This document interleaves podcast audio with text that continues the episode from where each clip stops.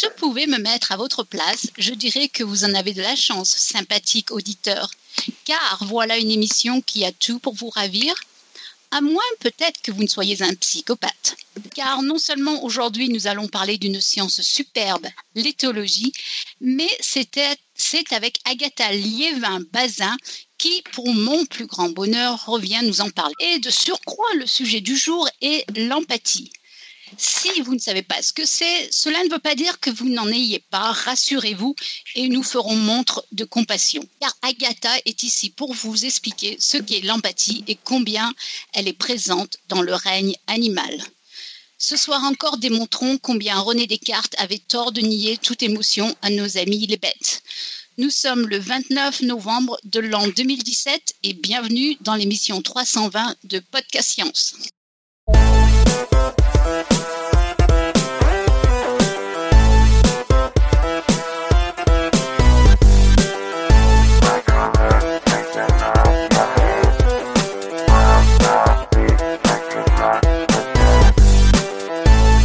Voilà, eh bien, bonsoir tout le monde. Euh, on va commencer donc l'émission par le tour de table, toujours aussi visuel et varié que d'habitude. Alors, ce soir, nous avons Pascal à la technique, depuis à côté de Mulhouse. Salut tout le monde. Tup depuis Paris, enfin si sa connexion ne lui fait pas faux bon. Salut. Et Léa depuis Strasbourg. Salut tout le monde. Joanne depuis Baltimore. Salut. Claire depuis Paris.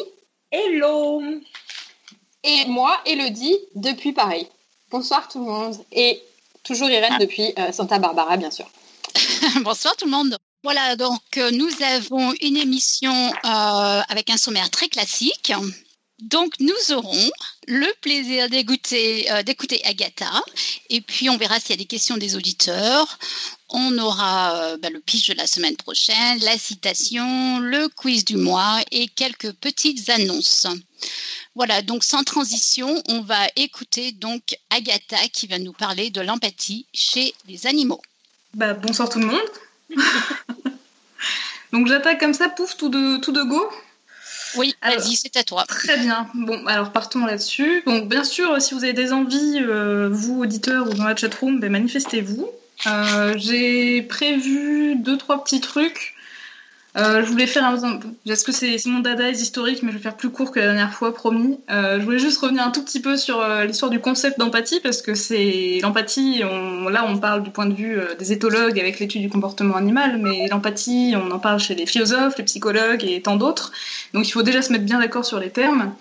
Et puis, ben, surtout, je voulais un petit peu étayer euh, cette définition et puis donner quelques exemples concrets d'études plus ou moins marquantes qui ont montré ben, que les animaux euh, étaient capables de comprendre les émotions des autres et de leur venir en aide euh, dans certains cas bien précis.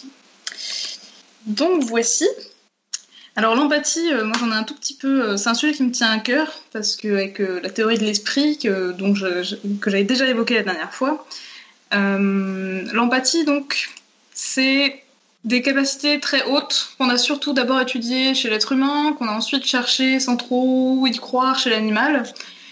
Et puis on s'est rendu compte petit à petit que en fait il y avait plein de raisons de penser que ben, là encore c'était pas un truc qui était propre à l'humain.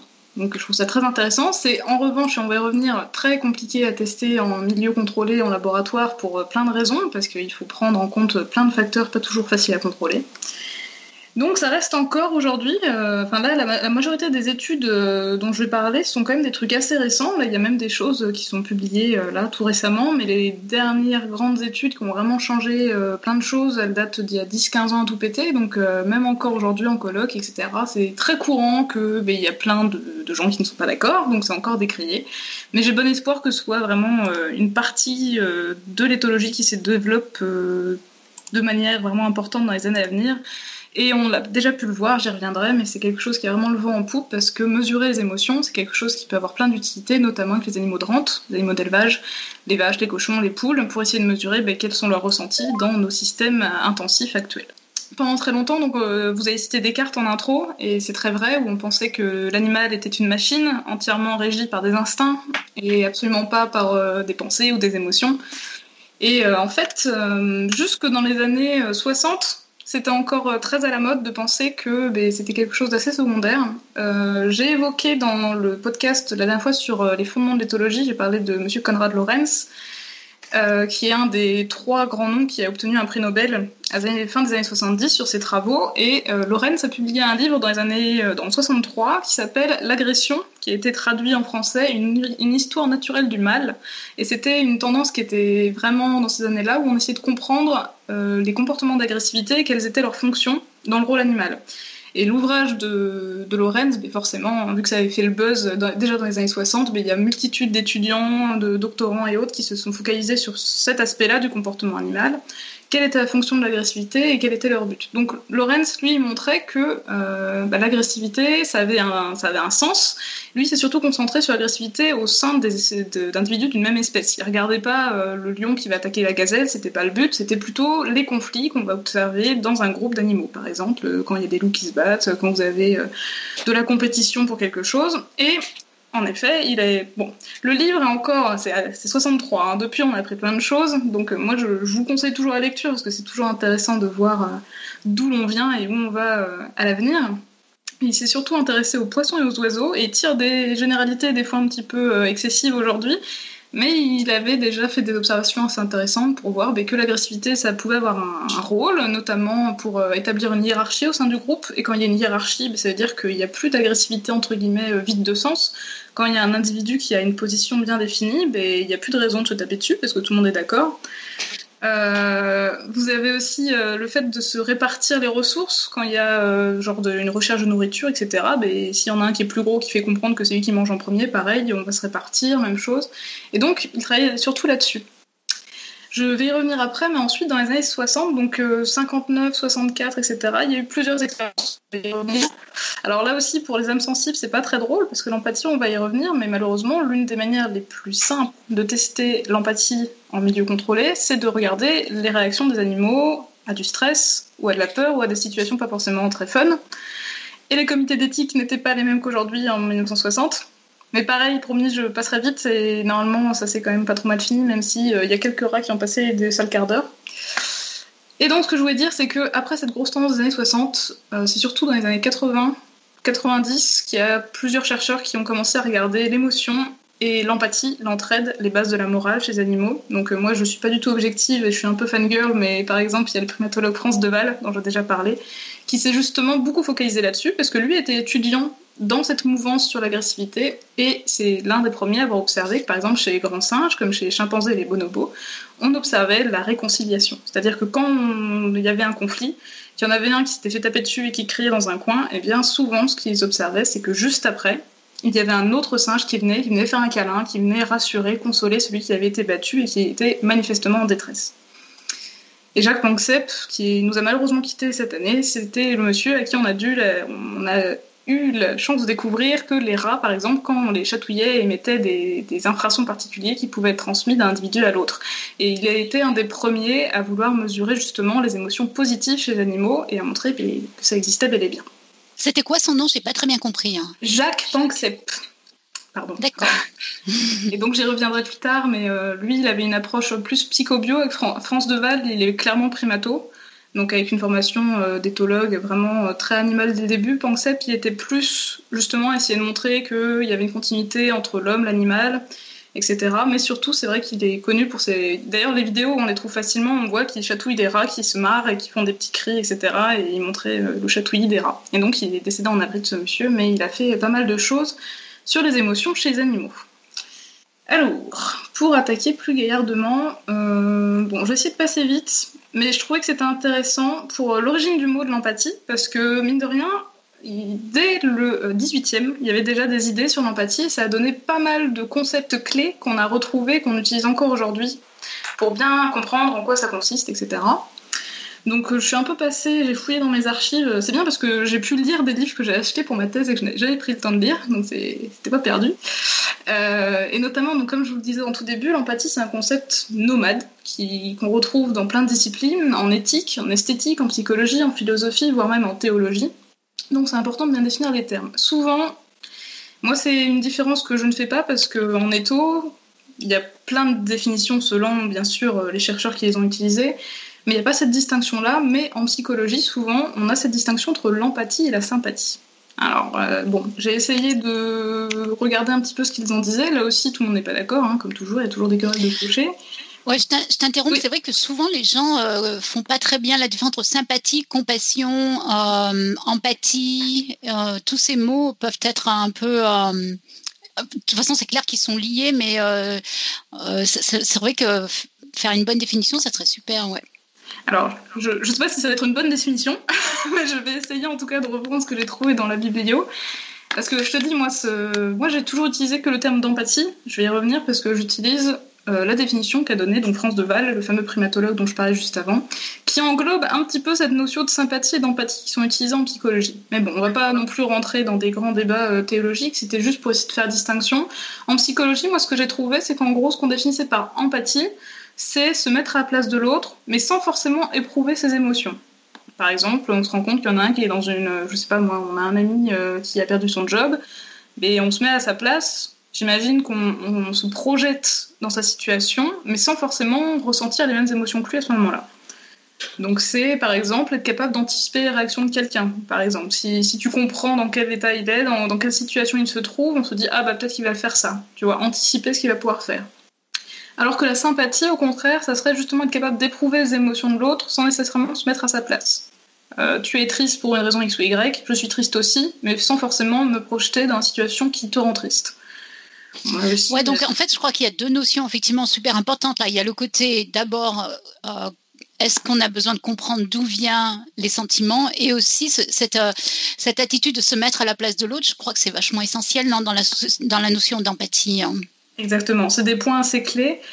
Mais euh, comme je le disais, la définition que moi je vais utiliser plus tard, en fait, et c'est pour ça que je l'utilise parce que je la trouve plutôt bien foutue, c'est qu'elle met des degrés de difficulté dans l'empathie. Parce qu'en effet, selon la situation, tu peux ressentir des émotions ou comprendre selon ton implication, selon ton niveau, et tu peux avoir différents niveaux.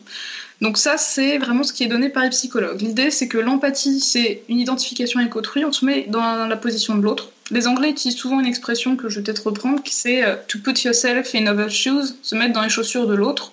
C'est vraiment se projeter à la place de quelqu'un d'autre. Alors que la sympathie, ce serait plus détaché, c'est-à-dire que tu vas éprouver les émotions, mais ça veut pas pour autant que tu vas avoir envie d'agir pour aider cette personne en difficulté. Bon, ça, ce sont des définitions surtout que j'ai trouvées en psychologie. Mais, comme, mais bon, ça fait, c'est toujours important de distinguer empathie, sympathie. Mais l'idée est quand même toujours. Euh, c'est deux concepts bien différents. C'est vrai que d'un côté, le côté émotionnel avec la, sympathie, le côté plus action avec l'empathie, où on va agir euh, et anticiper euh, les réactions de l'autre. De ce fait, pour l'origine du mot d'empathie, donc pareil, je vais essayer de faire vite parce que c'est pas non plus le but principal de l'émission de ce soir, mais c'est vrai qu'il y a quelques notions intéressantes. Les premières fois où j'ai vu l'émergence de concepts qui évoquent l'empathie, ça date quand même du XVIIIe siècle.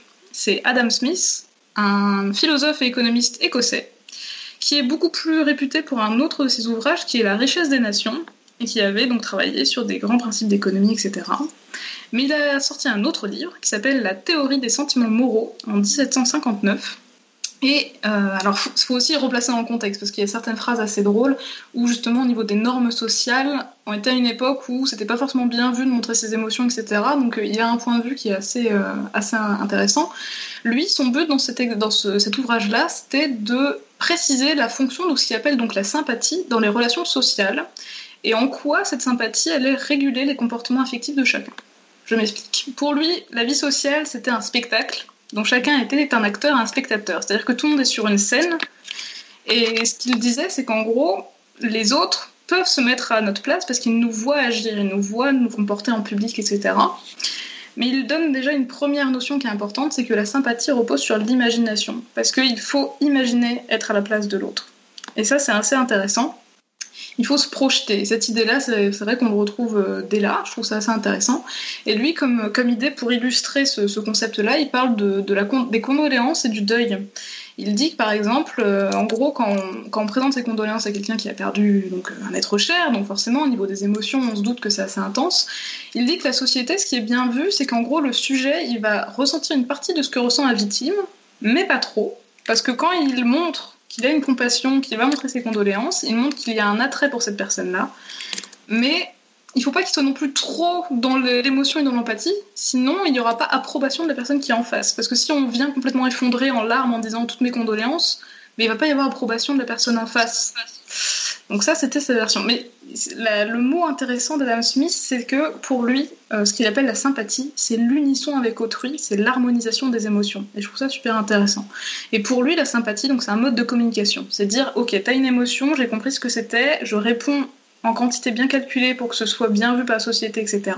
Et tu y réponds. Et c'est vraiment un système de communication entre les individus.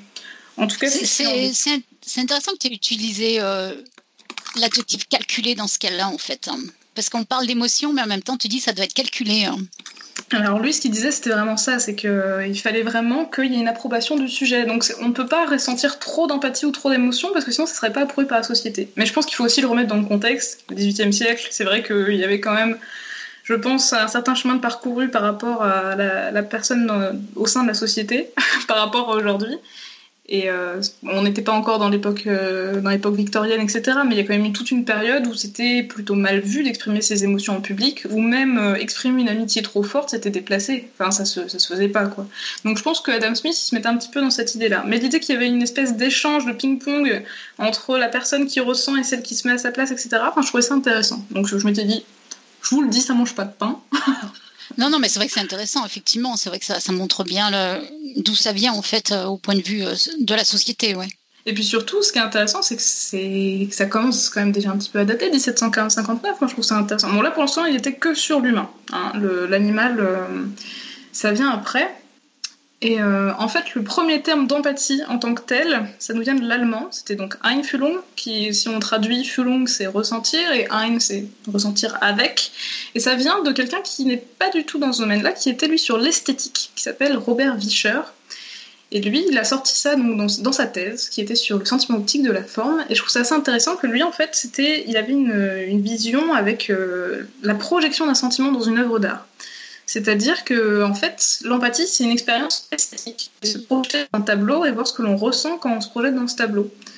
Et l'idée qu'on se, se transpose, en fait, c'était ça. Donc la première notion d'empathie, c'était vraiment cette notion d'esthétique et de, de, projection vis-à-vis d'une œuvre d'art ou, euh, ou, vraiment clairement esthétique. Il y a aussi tout un rapport avec la nature qu'on retrouve plus tard, où par exemple, il y a des idées... Alors ça, pour le coup, c'est un peu métaphysique, moi je me suis un peu perdue dessus. Je pense que j'ai l'esprit un peu trop cartésien pour en apprécier toutes les nuances, mais par exemple, euh, il y a eu toute une période au début du 19e où, par exemple, l'empathie, c'était aussi se projeter dans un arbre et se dire un arbre, il est haut, il est majestueux, je me projette dedans, et du coup, je ressens l'excitation d'être grand et majestueux comme lui. Enfin, il y avait vachement cette idée de je me projette dans des éléments de la nature, etc. moi, j'avoue, euh, la projection dans. C'est dangereux, surtout bah, je sais pas, ça peut paraître, euh, mais euh, il y, a des trucs où quand tu vois des choses immenses, par exemple, t'as as un vertige comme si t'étais en haut alors que t'es en bas. Enfin, t'as des choses un peu comme ça, de, de, effectivement, de d'être saisi par la taille d'un truc. Enfin, un, monument particulièrement haut quand t'es dedans. Enfin, moi en tout cas, ça m'arrive régulièrement d'avoir d'avoir une sensation de vertige, euh, comme si j'étais en haut, comme si, enfin, oui, d'être saisi par la par la grandeur du truc, quoi.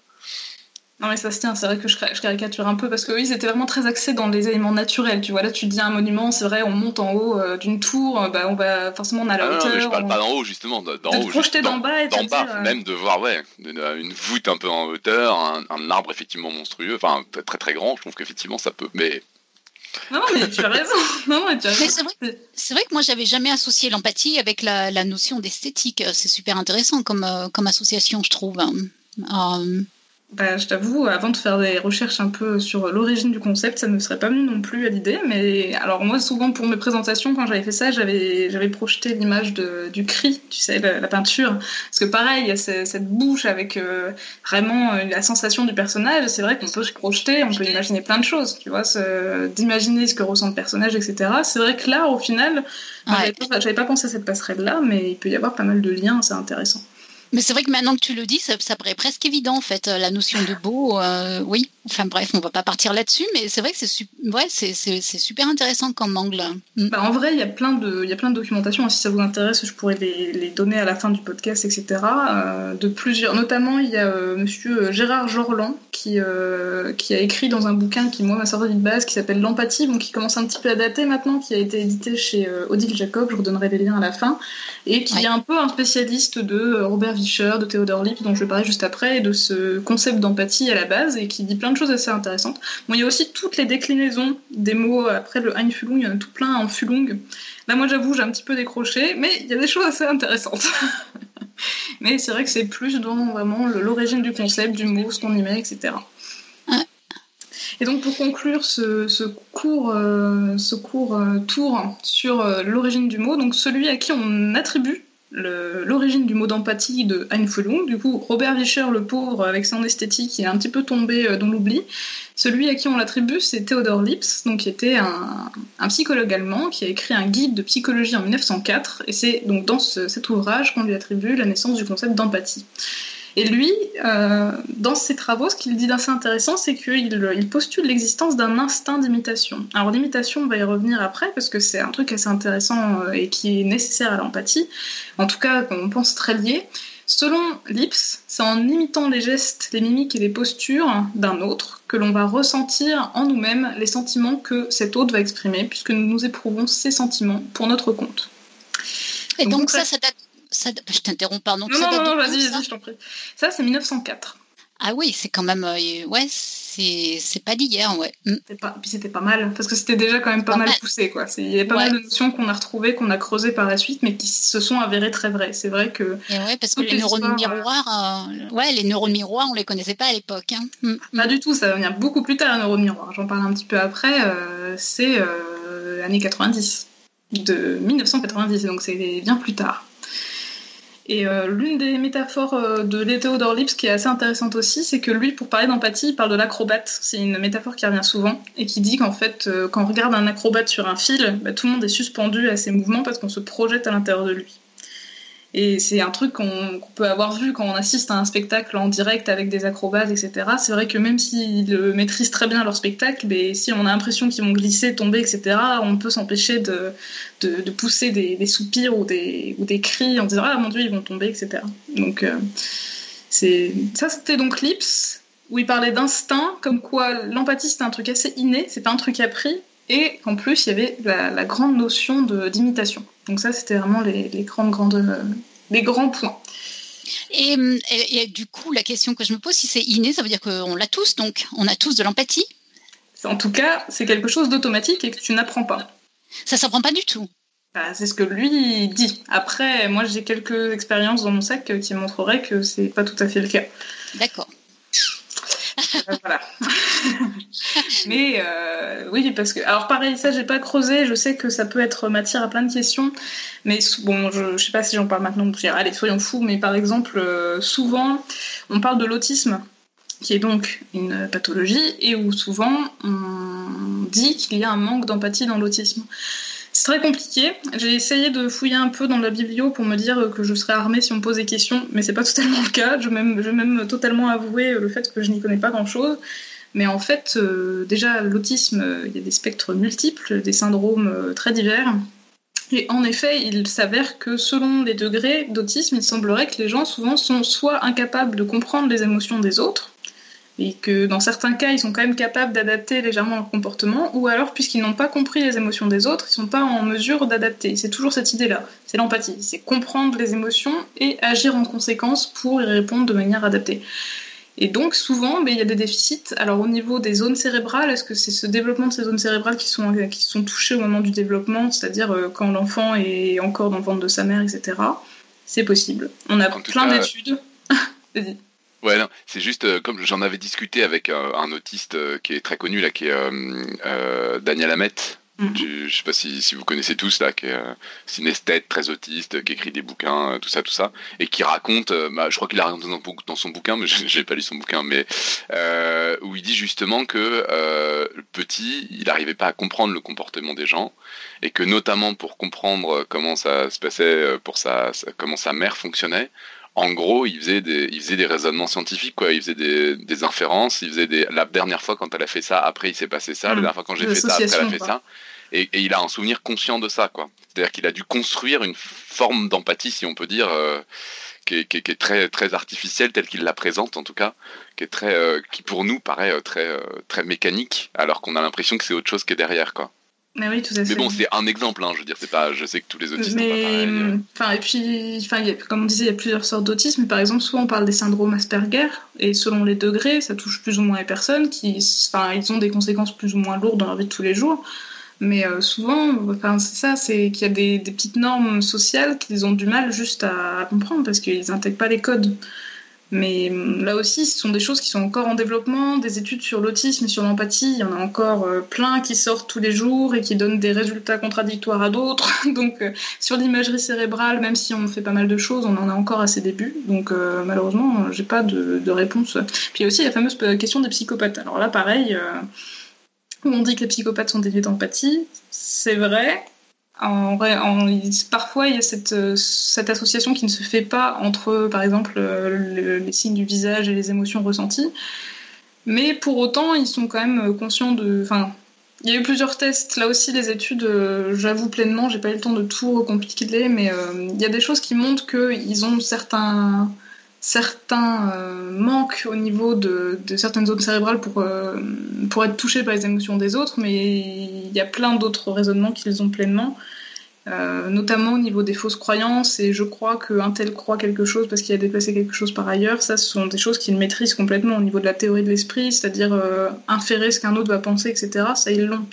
Donc euh, là aussi, je pense que les recherches sont multiples et que deux cas ne sont pas identiques, donc euh, je vais pas faire de généralisation hâtive, mais c'était juste pour, euh, pour faire un, un, un bref point rapide sur la question. Ouais, c'est super compliqué, d'autant plus que, comme tu disais, il y a des degrés, quoi, en fait. J'imagine qu'on est plus ou moins psychopathe, en fait. hein. Bah, c'est ça, et puis je pense que selon. Puis c'est c'est toujours euh, le souci, c'est que bien sûr, il y a la composante euh, de base au niveau neurologique, est-ce qu'il y a eu des, des atteintes, etc.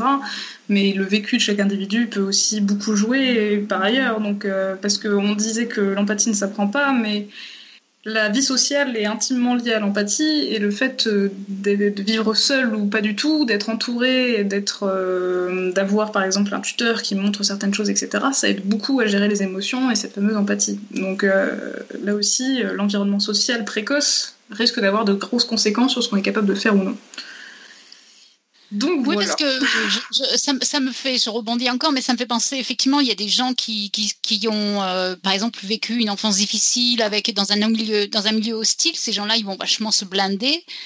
Et ça peut. euh, Enfin, en tout cas, ça peut induire un comportement qui peut être similaire à un manque d'empathie, de toute façon. Après, maintenant, est-ce que, euh, est-ce que ça a une affection, un effet euh, physique, j'allais dire, sur la, la, la biochimie du cerveau, j'en sais rien, mais mm, mais ça, ces gens-là, on peut leur réapprendre à, à s'ouvrir euh, aux autres et, et apprendre la gentillesse et à l'ouverture, je pense. Euh, et, du coup, ce comportement social, il peut être appris, effectivement. hein. Bah, au niveau de la biologie du cerveau, je te le dis tout de suite, j'ai pas la réponse. Mais au niveau de- d'études faites chez des animaux, il y a plusieurs exemples assez euh, marquants sur euh, l'importance de, ton expérience euh, des jeunes. Il y a des expériences assez connues en étau qui, qui parlent des rats et de comment elles élèvent leurs petits, des soins maternels qu'elles vont apporter à leurs petits. Et on s'est rendu compte que les mères qui, par exemple, toilettaient les petits, les tenaient au chaud, les manipulaient, etc., ça les donnait des rats qui allaient reproduire ce comportement-là chez leurs petits, qui donnaient des petits qui étaient, euh, entre guillemets, équilibrés au niveau de leurs comportements sociaux, alors que les rats qui ne donnaient pas de soins à leurs petits, qui les léchaient pas, qui s'en occupaient pas terrible, bah, c'est quelque chose qui se reproduisait par la suite. C'est-à-dire que les petits de cette portée-là vont pas savoir comment s'occuper de leurs propres petits et ça va faire un système comme ça. Alors, après, est-ce que ces animaux ont été testés par l'empathie? Je ne pense pas. Donc, je ne pourrais pas te dire si au niveau de l'aide aux autres, ils vont être bons. Mais en tout cas, par rapport euh, aux soins en psy, ben, ça a des conséquences. Et, je voulais revenir là-dessus, mais là, je me disperse là, c'est pas bien du tout. J'avais suivi un plan et je fais n'importe quoi. c'est notre faute, on pose pas Non, non, non, mais hein. Non, non, mais tant mieux du moment que ça reste. euh, Mais, euh, mais après, on va revenir sur les fonctions et sur le but de l'empathie. reprends ton. On se On, disperse on- trop. on se tait, on se tait. non, non, non, du tout. Moi, c'est bien. Je trouve que ça veut dire que je dis des trucs pas trop bêtes euh, et ça se tient.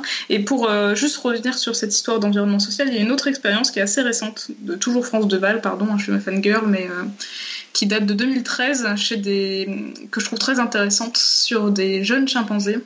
Alors, jeunes chimpanzés ou jeunes bonobos, j'ai un vieux doute. Non, chez des jeunes chimpanzés. Donc, c'est une manip de, de et de Val.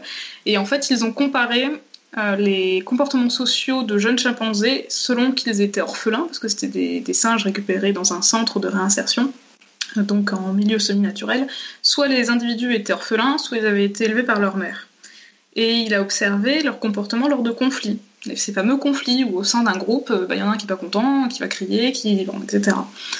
Et il y avait des différences euh, très marquées entre les individus qui avaient été élevés par leur mère ou non. C'est-à-dire que les individus qui étaient orphelins, mais quand il y avait un conflit, bah, ils ne savaient pas faire de consolation, ils n'allaient pas euh, développer ce contact avec les autres, et même au niveau des jeux, au niveau des jeux sociaux, ils jouaient moins, significativement moins que ceux qui avaient été élevés par une mère.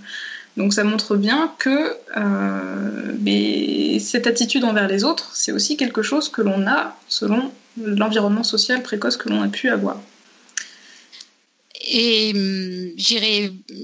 En fait, tu dis euh, élevé par leur mère, mais j'imagine c'est les soins en général qu'ils ont reçus en tant que bébé, quoi. C'est. Oui, c'est ça. Si c'était un autre adulte référent, je pense que ça marche aussi, mais c'est vrai. Le papa, ça marche aussi, quoi.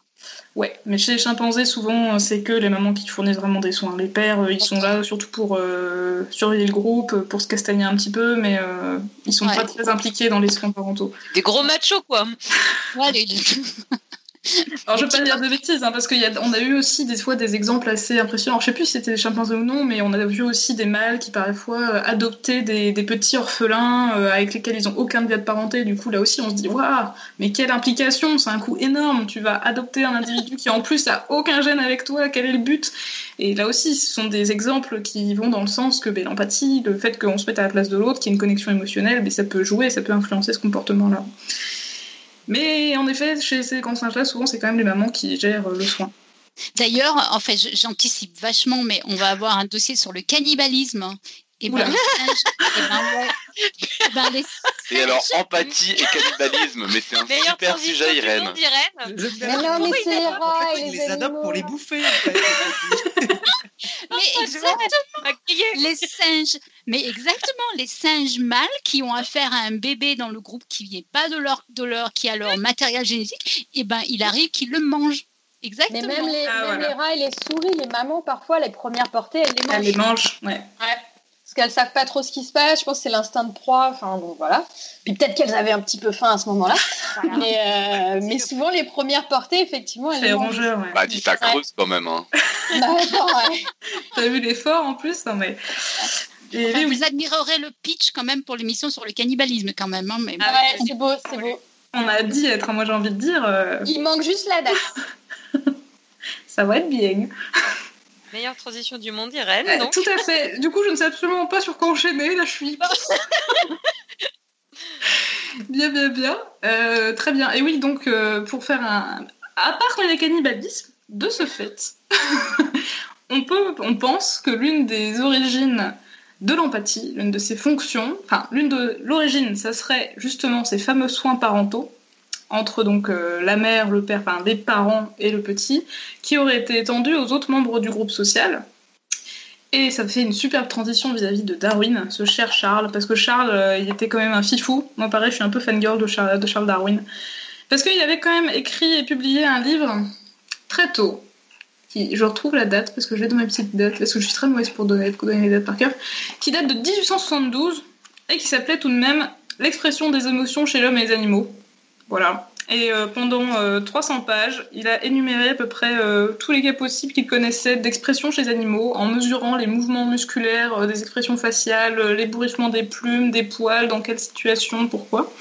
Bon, il fait aussi quelques raccourcis un peu anthropomorphiques parfois, mais il a le mérite d'avoir observé plein de choses super. Et c'est très marrant parce que quand j'ai fait ma, ma recherche biblio, euh, dans les bouquins d'empathie, on parlait des neurones miroirs. J'ai relu des passages du livre euh, de l'équipe qui a découvert les neurones miroirs et tout le monde dit toujours que Charles Darwin était merveilleux parce qu'au niveau de, l'émotion et de l'empathie, il avait compris plein de choses. Et donc, euh, ce fameux Charles, en fait, lui, ce qu'il postulait, c'est que ben, exprimer ses émotions, avoir de l'empathie, être capable de s'entraider, de coopérer, mais c'était sans doute un trait qui avait été sélectionné par la sélection naturelle, parce que quand on s'entraide, ben, on a plus de chances de survivre, de transmettre ses gènes à des petits, etc. Et donc il n'y avait pas que des traits morphologiques qui étaient sélectionnés, mais aussi donc cette capacité à comprendre les émotions et à agir en conséquence. Et surtout, Darwin, ce qui est merveilleux dans son bouquin, parce qu'il en parle dans l'expression des émotions chez l'homme et les animaux, mais il a fait un autre livre aussi que, que je n'ai pas lu en revanche, mais qui paraît-il est très instructif, qui s'appelle La filiation de l'homme et la sélection liée au sexe, où il parle aussi de toutes ces questions.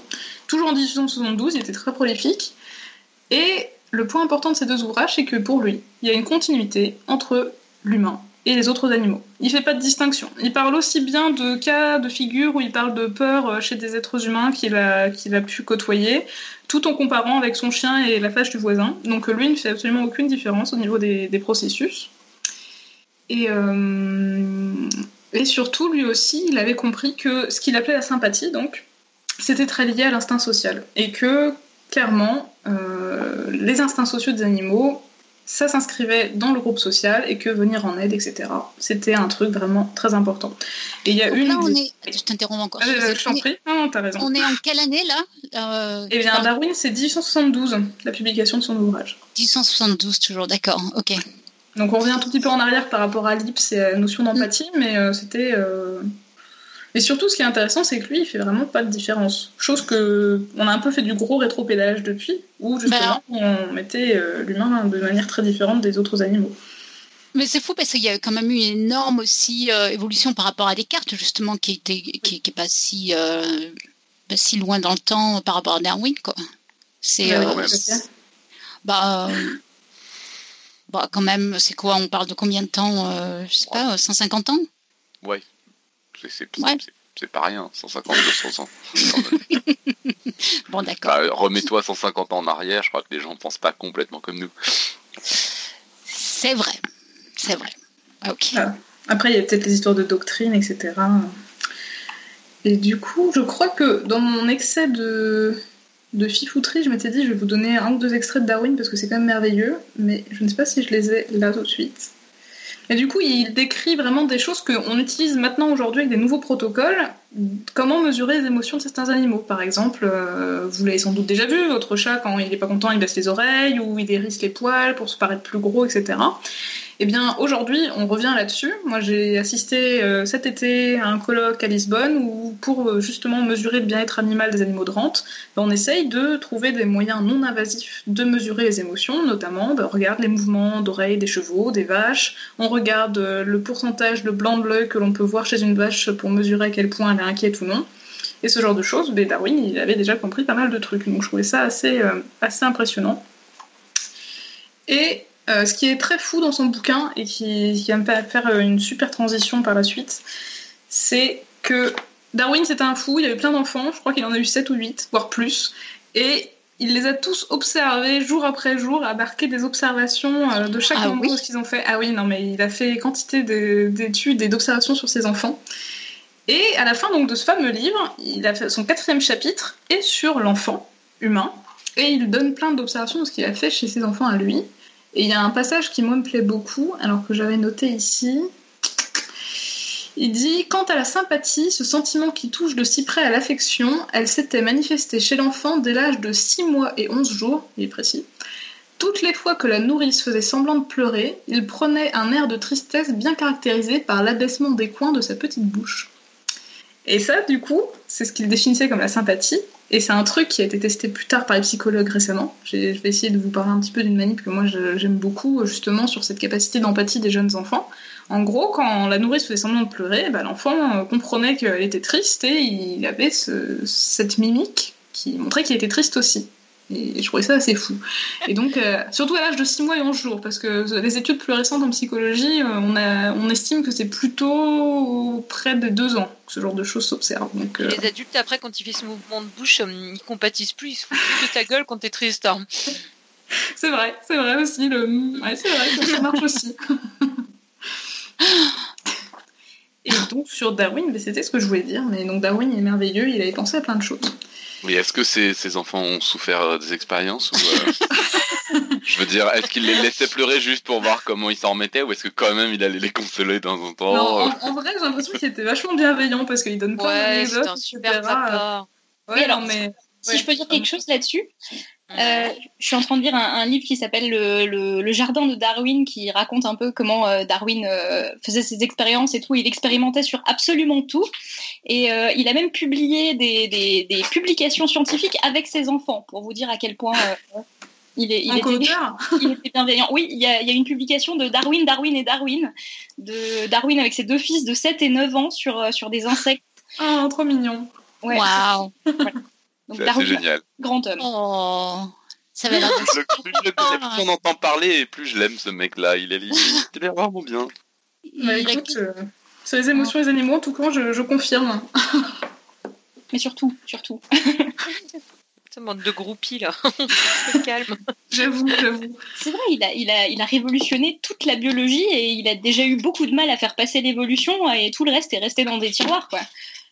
Des oui. Des oui. Et puis, c'est- ce qui est fou, c'était qu'il avait cette curiosité permanente pour tout. Moi, je trouve ça super admirable. Enfin... Et puis, se dire que le mec, il voulait partir euh, dans une toute autre carrière euh, de religion, et puis ensuite, pouf, il a fait son petit tour du monde, il s'est dit, mais non, pas du tout. enfin, je Ah, pas, je trouve que c'est ouais. Ouais. une flexibilité euh, qui était assez admirable, quoi. Surtout aussi pour l'époque qui était différente de la nôtre, comme on, on l'a dit déjà plusieurs fois. C'est vrai que c'est. J'aurais bien voulu boire une bière avec lui, mais bon, il paraît que ça va être compliqué. On aurait dû l'inviter à Paint of Science, c'est dommage. C'est ça, clairement. Zut, ouais. Euh, on a loupé notre coup là. Ouais. On arrive tard, hein. C'est ça. C'est ça, c'est ça. Et du coup, qu'est-ce que je voulais vous dire d'autre? Donc après Darwin, eh bien. Je voulais parler juste rapidement de Panksepp, le monsieur dont je parlais au tout début, qui lui en fait parlait des émotions. Alors les émotions, j'ai pas beaucoup creusé, mais je vous le dis d'un point de vue juste purement théorique. Lui, il définit que chez l'homme comme chez l'animal, il y a sept émotions primaires qui sont associées à cette structure cérébrale. Alors là aussi, j'assume totalement mon incompétence en la matière. En matière de structure euh, neurale et cérébrale, je suis pas terrible. Mais ces fameuses sept émotions qu'il définit, dans un premier temps, il y a ce qu'il appelle le seeking en anglais, la recherche, c'est-à-dire que c'est le comportement exploratoire qui va viser à trouver des ressources, donc alimentaires, partenaires, etc., et qui est associé au circuit de récompense et au noyau accumbens. Donc la recherche. Ensuite, il y a ce qu'il appelle la peur, fear en anglais, l'anxiété, associée à l'amygdale, qui permet de mobiliser les ressources pour faire face à la menace, le petit pic d'adrénaline qui va bien pour se sauver, pour pas se faire bouffer. Euh, ensuite, la rage, la colère. Ensuite, ce qu'il va appeler en anglais, alors c'est marrant parce que les termes sont quand même très anthropomorphisés et avec une, euh, un, fond, un, un background un petit peu euh, teinté de chrétienté. L'autre terme, c'était lust, la luxure en anglais, avec tout ce qui concerne l'excitation sexuelle, le soin, qu'il définit uniquement dans le soin parental, toujours pour dire que c'est quand même assez lié aux émotions, etc. Ensuite, il y a donc ce qu'il appelle la panique, ou grief, qu'on- qu'il est traduit par tout ce qui est la tristesse et les mécanismes qui mènent chez l'humain, par exemple, à la dépression. Et le dernier, c'est ce qu'il appelle le jeu dans un contexte social. Et pour lui, ce sont les sept émotions principales et qui vont gérer, diriger le comportement de l'animal au niveau de, sa recherche d'émotions. Mais là aussi, Panksepp, bon, il y, a- il y a pas mal de concepts intéressants, mais ça reste quand même très théorique, moi je trouve. Donc c'est vrai que je vais vous parler davantage euh, de, de- de mon chouchou. Pour finir le tour d'horizon, parce que quand même, euh, en fait, ça fait une heure que je parle, je suis désolée, à chaque fois je dis que je vais faire court et puis euh, je m'étends. C'était donc les fameux neurones miroirs euh, dont tu parlais tout à l'heure, Irène. Donc ça, c'est une équipe italienne de Parme, menée entre autres par monsieur Giacomo Rizzolatti, et qui a découvert au début des années 90, donc dans une zone particulière du cerveau, ce qu'on appelle des neurones miroirs dans le cortex prémoteur. Alors moi je trouve ça marrant parce que la découverte s'est fait, euh, comme souvent dans les découvertes extraordinaires, de manière totalement fortuite et un peu par hasard. Donc cette équipe-là, elle regardait les zones cérébrales euh, stimulées chez les singes lors de tâches euh, motrices simples. Qu'est- Qu'est-ce qui se passe quand le singe attrape un objet, etc. Donc il y avait des singes qui étaient des, des macaques rhésus normalement, qui avaient des électrodes. Et apparemment, euh, les chercheurs sont allés en pause, ils ont laissé le singe là, et un chercheur est allé chercher son sandwich, et il a commencé à manger le sandwich à côté de là où était le singe, et apparemment, il a vu que quand il mangeait son sandwich, ça activait chez le singe des zones cérébrales qui étaient elles-mêmes activées quand le singe mangeait lui-même quelque chose. Et là, ils se sont dit, il se passe quelque chose quand même de bizarre, pourquoi est-ce que les zones cérébrales du singe s'activent alors que c'est moi qui fais l'action et pas lui? Et ils se sont en effet rendus compte qu'il y avait ces fameux neurones miroirs. On en a trouvé la preuve, etc. aussi chez l'humain avec de l'imagerie cérébrale. Et en fait, ces neurones, ils s'activent quand l'animal il va saisir un objet, il fait l'action motrice lui-même dans un but précis, mais aussi quand il observe quelqu'un faire cette même action. Et apparemment, ça fonctionne aussi quand on lui dit de penser à l'action qu'il va effectuer. Quand on parle avec un humain, si on lui dit imaginez-vous en train de prendre votre sandwich, ça va activer dans une moindre mesure les mêmes zones de ces fameux neurones miroirs. Et donc ça, c'est un petit peu une super grosse révolution, parce que ce qu'on sous-entendait avec l'empathie depuis le début, à savoir euh, l'imitation, être capable de comprendre ce qui se passe chez l'autre, bah, apparemment, il y avait une résonance qui existait motrice entre les cerveaux avec cette fameuse zone des neurones miroirs. Donc, euh, grosse fifouterie. Et euh, on est encore très très loin de, savoir tout l'impact que ces neurones ont. Il y a encore plein d'études là qui sortent en ce moment sur les neurones miroirs et leurs fonctions mais ça montrerait qu'il y a bien une base biologique, quelque chose qui va faciliter la démarche d'empathie et le fait donc de comprendre la situation de l'autre et de s'y projeter. Donc les neurones miroirs, fifouterie. Et donc, enfin, ce que je voulais vous raconter plus en détail, c'est parler d'animaux, un peu plus concrètement quand même, au bout d'une heure, Agatha, il est temps quand même. Euh, je voulais donc vous donner, moi, la définition que j'utilise d'empathie, parce qu'on n'a pas été empathie, de sympathie, je vous dis, moi, j'utilise pas ça du tout, parce que voilà. et L'utilisation que moi j'en ai de cette définition, celle donc de ce fameux France Deval, le primatologue, qui travaille donc chez les grands singes et qui dit que l'empathie, c'est la capacité à être affecté et à partager l'état émotionnel des autres. Alors on dit l'état émotionnel parce que les éthologues ils sont encore un petit peu frileux à dire émotion pure et dure euh, pour les animaux, parce qu'il faut quand même pas rigoler. Hein. C'est comme personnalité, on parle, de syndrome de personnalité, etc., ou de trait de personnalité, mais faut peut-être pas non plus trop rigoler. Et donc... Après, c'est vrai qu'il faut, c'est difficile de pas verser dans l'anthropomorphisme, quoi. Exactement. Non, mais je dis ça pour euh, pareil. Hein, mais, mais Deval aussi est assez, il est assez critiqué pour certaines bonnes raisons ou d'autres, mais qui, qui, se valent. après, moi, je, je trouve que c'est un très bon orateur et qu'il a eu le mérite, en tout cas, de poser des questions qui, qui méritaient d'être posées. Mais euh, on va y revenir. Mais lui, c'est vrai qu'il s'est spécialisé sur donc euh, les comportements d'empathie, d'entraide, de coopération et ce qu'il appelle les bases morales chez les animaux, ce qui, a défini notre sens moral, quelles sont les bases biologiques que l'on trouve chez les autres espèces. Et ce qu'on lui reproche souvent, c'est de beaucoup baser ses affirmations sur des anecdotes, sur des choses qu'il a observées ponctuellement on y reviendra, l'empathie, comme je disais, c'est que c'est souvent euh, des situations un petit peu particulières où il y a des animaux qui sont en danger de mort ou avec des situations qui sont difficilement reproductibles de manière éthique en laboratoire. Et c'est vrai que ben, certaines situations qui sont euh, funestes montrent des comportements très intéressants, mais qu'on ne peut pas reproduire ou même prédire parce que ce sont des fois des éléments très aléatoires. Donc c'est un peu ce qui a été reproché à, à Deval. Mais pour revenir à cette définition, donc lui définit trois niveaux que je trouve plus simples à appréhender plus ou moins complexe. Pour lui, donc l'empathie, c'est trois niveaux. Le plus simple, c'est ce qu'on appelle la contagion émotionnelle. La contagion émotionnelle, ça veut dire qu'on ne comprend pas forcément l'émotion des autres, mais il va y avoir euh, transmission de l'émotion d'une personne à une autre ou d'un animal à un autre dans le groupe. Les exemples les plus connus, c'est euh, les bébés humains qui se mettent à pleurer tous dans la salle de maternité. Il y en a un qui pleure, les dix bébés autour se mettent à pleurer de manière automatique. Ça ne veut pas dire qu'ils ont compris pourquoi le premier pleurait ou s'il avait une bonne raison de pleurer, mais il y a cette transmission automatique. On a la même chose avec le bâillement. Je vais pas le faire parce que, mais si je me mets à bailler de manière ostensible, euh, même si je parle seulement de bailler, il est très probable qu'il y ait plein de gens qui ont envie de bailler. Donc ça, c'est un comportement purement contagieux. Ça veut pas dire qu'il y a une volonté, mais c'est juste que bah, quand vous baillez, même si vous vous amusez à faire dans le métro, vous baillez, bah, il y a de fortes chances que d'autres gens se mettent à bailler. Ou alors, ça peut être aussi euh, les cas de fuite, par exemple, dans un groupe, quand il y a un bruit, il y a tous les oiseaux qui s'envolent d'un coup, bah, c'est aussi de la contagion émotionnelle. On pense que tous ces oiseaux ont ressenti de la peur au moment donné, et ils ont tous eu la même réaction, qui est la réaction de fuite face à un, un danger potentiel. Donc ça, ça serait le premier niveau donc le plus simple, et ça serait la base de, l'émotion et de l'empathie chez toutes les espèces. Le deuxième niveau, que lui il appelle sympathetic concern, donc on retrouve le mot de sympathie encore en version anglaise. Moi je l'ai traduit de manière un peu maladroite euh, comme implication compatissante, c'est moche. Mais donc euh, c'est un niveau un tout petit peu plus complexe. Donc il y a cette idée de contagion émotionnelle, c'est-à-dire qu'on va avoir la transmission des émotions d'un individu à l'autre. Mais il y a un niveau de complexité en plus, c'est que cette fois, vous allez tenter de comprendre la raison des émotions de l'autre. Et L'exemple le plus documenté pour ce niveau-là, c'est cette fameuse consolation qu'il a d'abord lui observée chez les primates, mais que l'on a maintenant observé chez plein d'autres espèces, et qui montre que ben, y a un individu lambda qui a compris que l'autre bah, n'allait pas bien et qui va commencer à agir en conséquence pour, en tout cas, soulager cette détresse. Donc il y a quand même déjà la compréhension de l'état émotionnel de l'autre. Et le dernier, ce qui s'appelle le empathic perspective taking, c'est vraiment se mettre à la place de l'autre, to put yourself in other shoes, et cette fois, c'est le niveau le plus compliqué, d'un point de vue expérimental, euh, on passe par ce qu'on appelle l'aide ciblée, c'est-à-dire que vous avez un individu qui est dans une situation particulière, qui sans doute ressent une émotion donnée, et vous allez être capable de comprendre cette émotion, et surtout vous allez être capable de comprendre comment vous allez pouvoir venir en aide de celui-ci. Donc, par exemple, euh, il y a des cas qui ont été observés là aussi de manière anecdotique où vous avez un jeune chimpanzé qui est bloqué dans un arbre, qui ne sait pas comment descendre, qui crie parce qu'il ne sait pas comment faire, eh sa mère va y aller, elle va tendre le bras, elle va lui venir en aide, etc.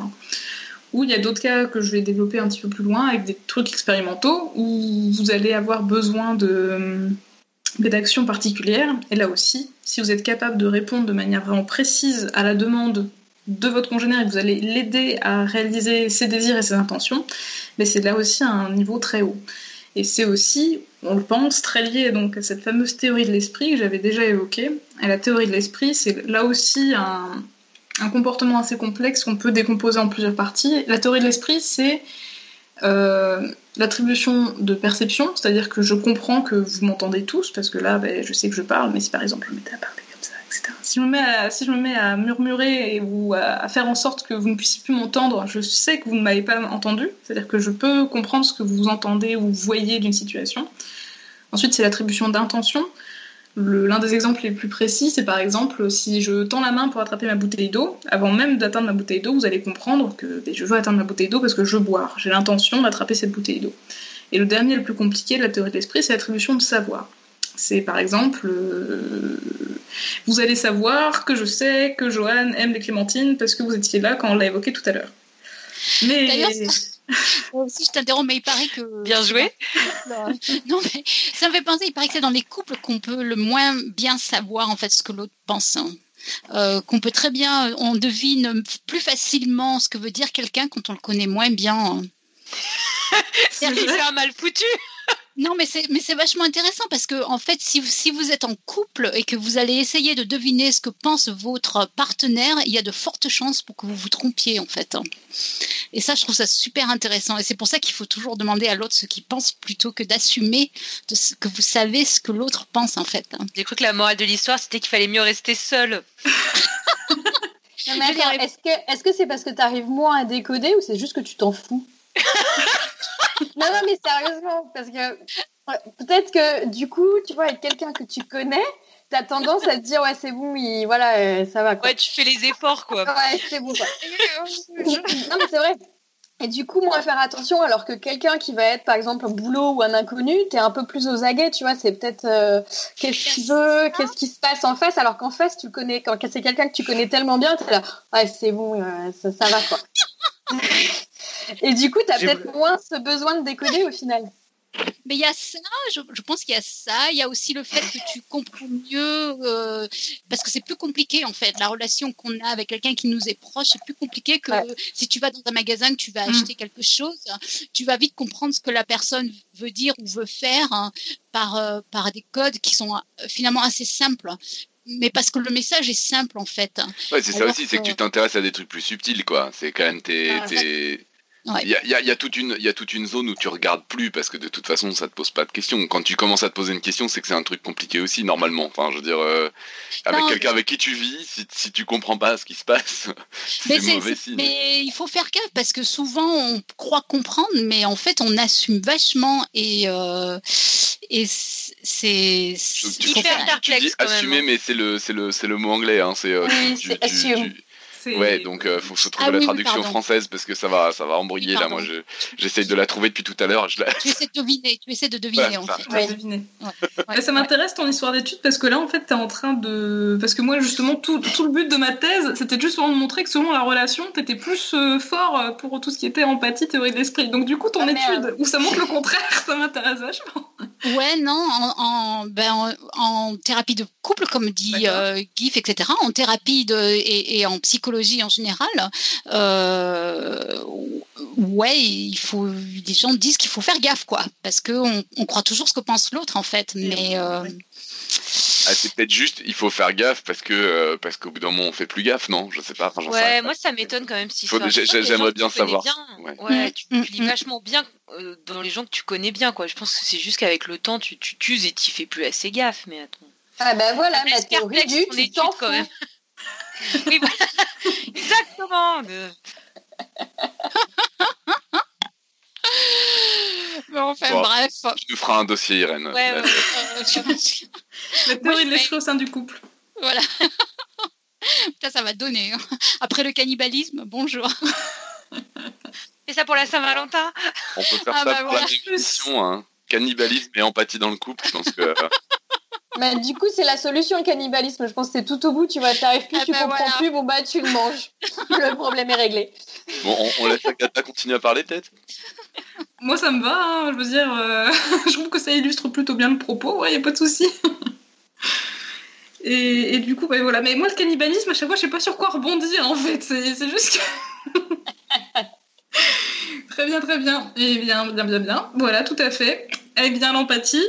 Voilà. Et ce que je voulais dire, on va enchaîner. Oui, Les trois niveaux. les trois niveaux. Donc les trois niveaux, j'ai plein de petits exemples que je voulais donner pour illustrer un petit peu, parce que là c'est un peu abstrait, mais euh, quand on a testé des vrais animaux et qu'on a vu ce qu'ils donnaient, c'est vrai que ça parle un peu plus. Et je voulais juste finir sur, euh, enfin finir, sur cette fameuse définition d'empathie. Deval, lui, ce qu'il argumente, c'est que en fait, euh, tout ce qui est prosocialité, donc tous les comportements d'entraide, de coopération, de partage, tous les comportements positifs que l'on a envers l'autre, il y a beaucoup, et à juste titre, il y a beaucoup de biologistes qui pensent qu'il y a toujours une raison. Notamment, il y a euh, Dawkins, Hamilton, avec euh, l'histoire du gène égoïste, qui disent que, eh bien, on va venir en aide à quelqu'un qui nous est proche d'un point de vue génétique, parce qu'on a tout intérêt à ce que ces gènes euh, survivent dans le temps, puisque ce sont aussi un petit peu les nôtres. Donc, pour améliorer le fameux fitness, euh, ce succès reproductif, on a besoin de ça. Ou alors, on peut penser que aider quelqu'un, ça va améliorer son statut social, et du coup, que plus tard, vu qu'on est super euh, bien vu par les autres, eh ben, ça va être vachement plus rentable pour trouver des partenaires, etc.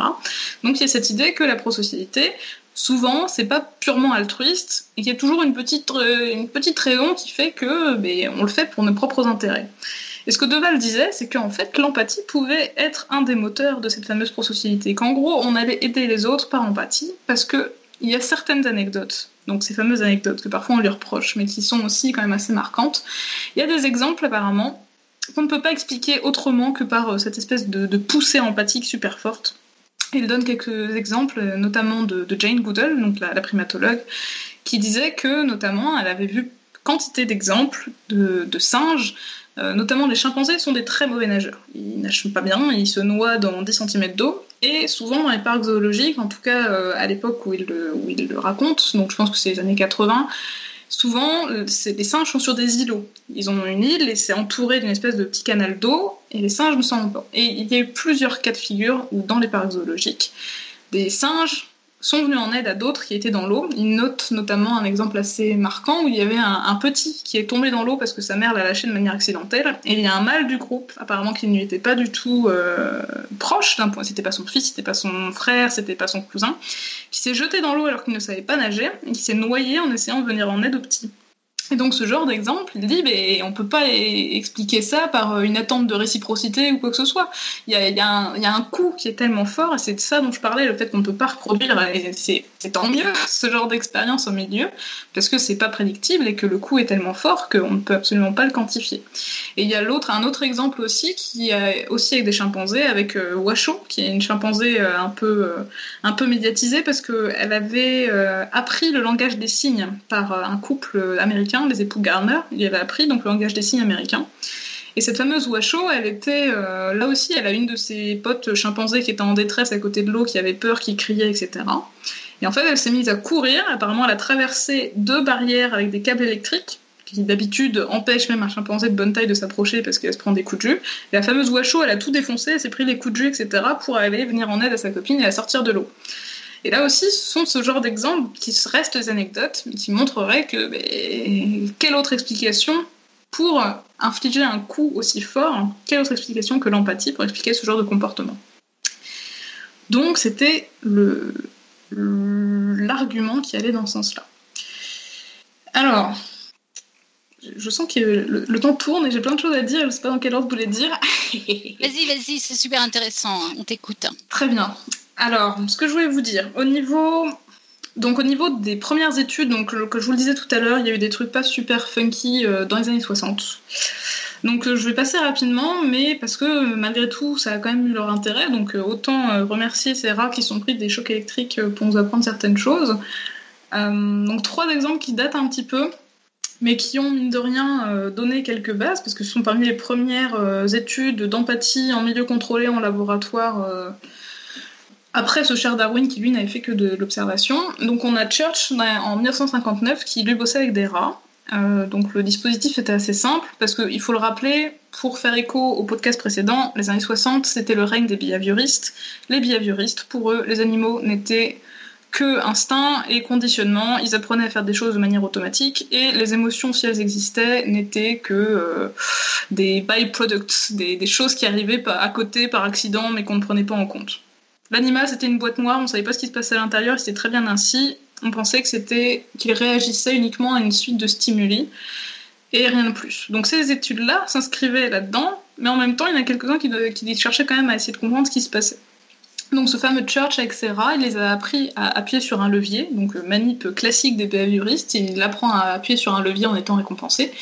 Et à chaque fois qu'il appuie sur le levier, il a de la nourriture. Et la manip, ce qui s'est passé, c'est que au bout d'un moment, ils se sont rendus compte donc, ils apprennent au rat à obtenir de la nourriture. Une fois que le rat a compris qu'il y avait de la nourriture en appuyant sur le levier, la manip un petit peu fourbasse quand même, c'est que ensuite quand le rat appuie sur le levier, ça balance un choc électrique à son rat d'à côté, dans le rat dans la cage à côté.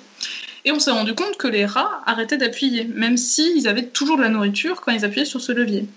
Donc, là on s'est posé des questions en disant eh, mais si les rats arrêtent d'avoir de la nourriture alors qu'ils pourraient en avoir, ils pourraient continuer à appuyer et tout en avoir rien à péter du copain. Sauf qu'en effet, les rats euh, arrêtent, mais on ne sait pas pourquoi. Est-ce que c'est par empathie en se disant ok, bah, ça balance un choc électrique à mon copain, c'est quand même pas terrible Mais est-ce que ça n'est pas simplement aussi parce que le rat, imaginons, euh, crie et que c'est très désagréable à entendre et que le rat arrête d'appuyer parce qu'il n'a plus envie d'entendre les cris de l'autre?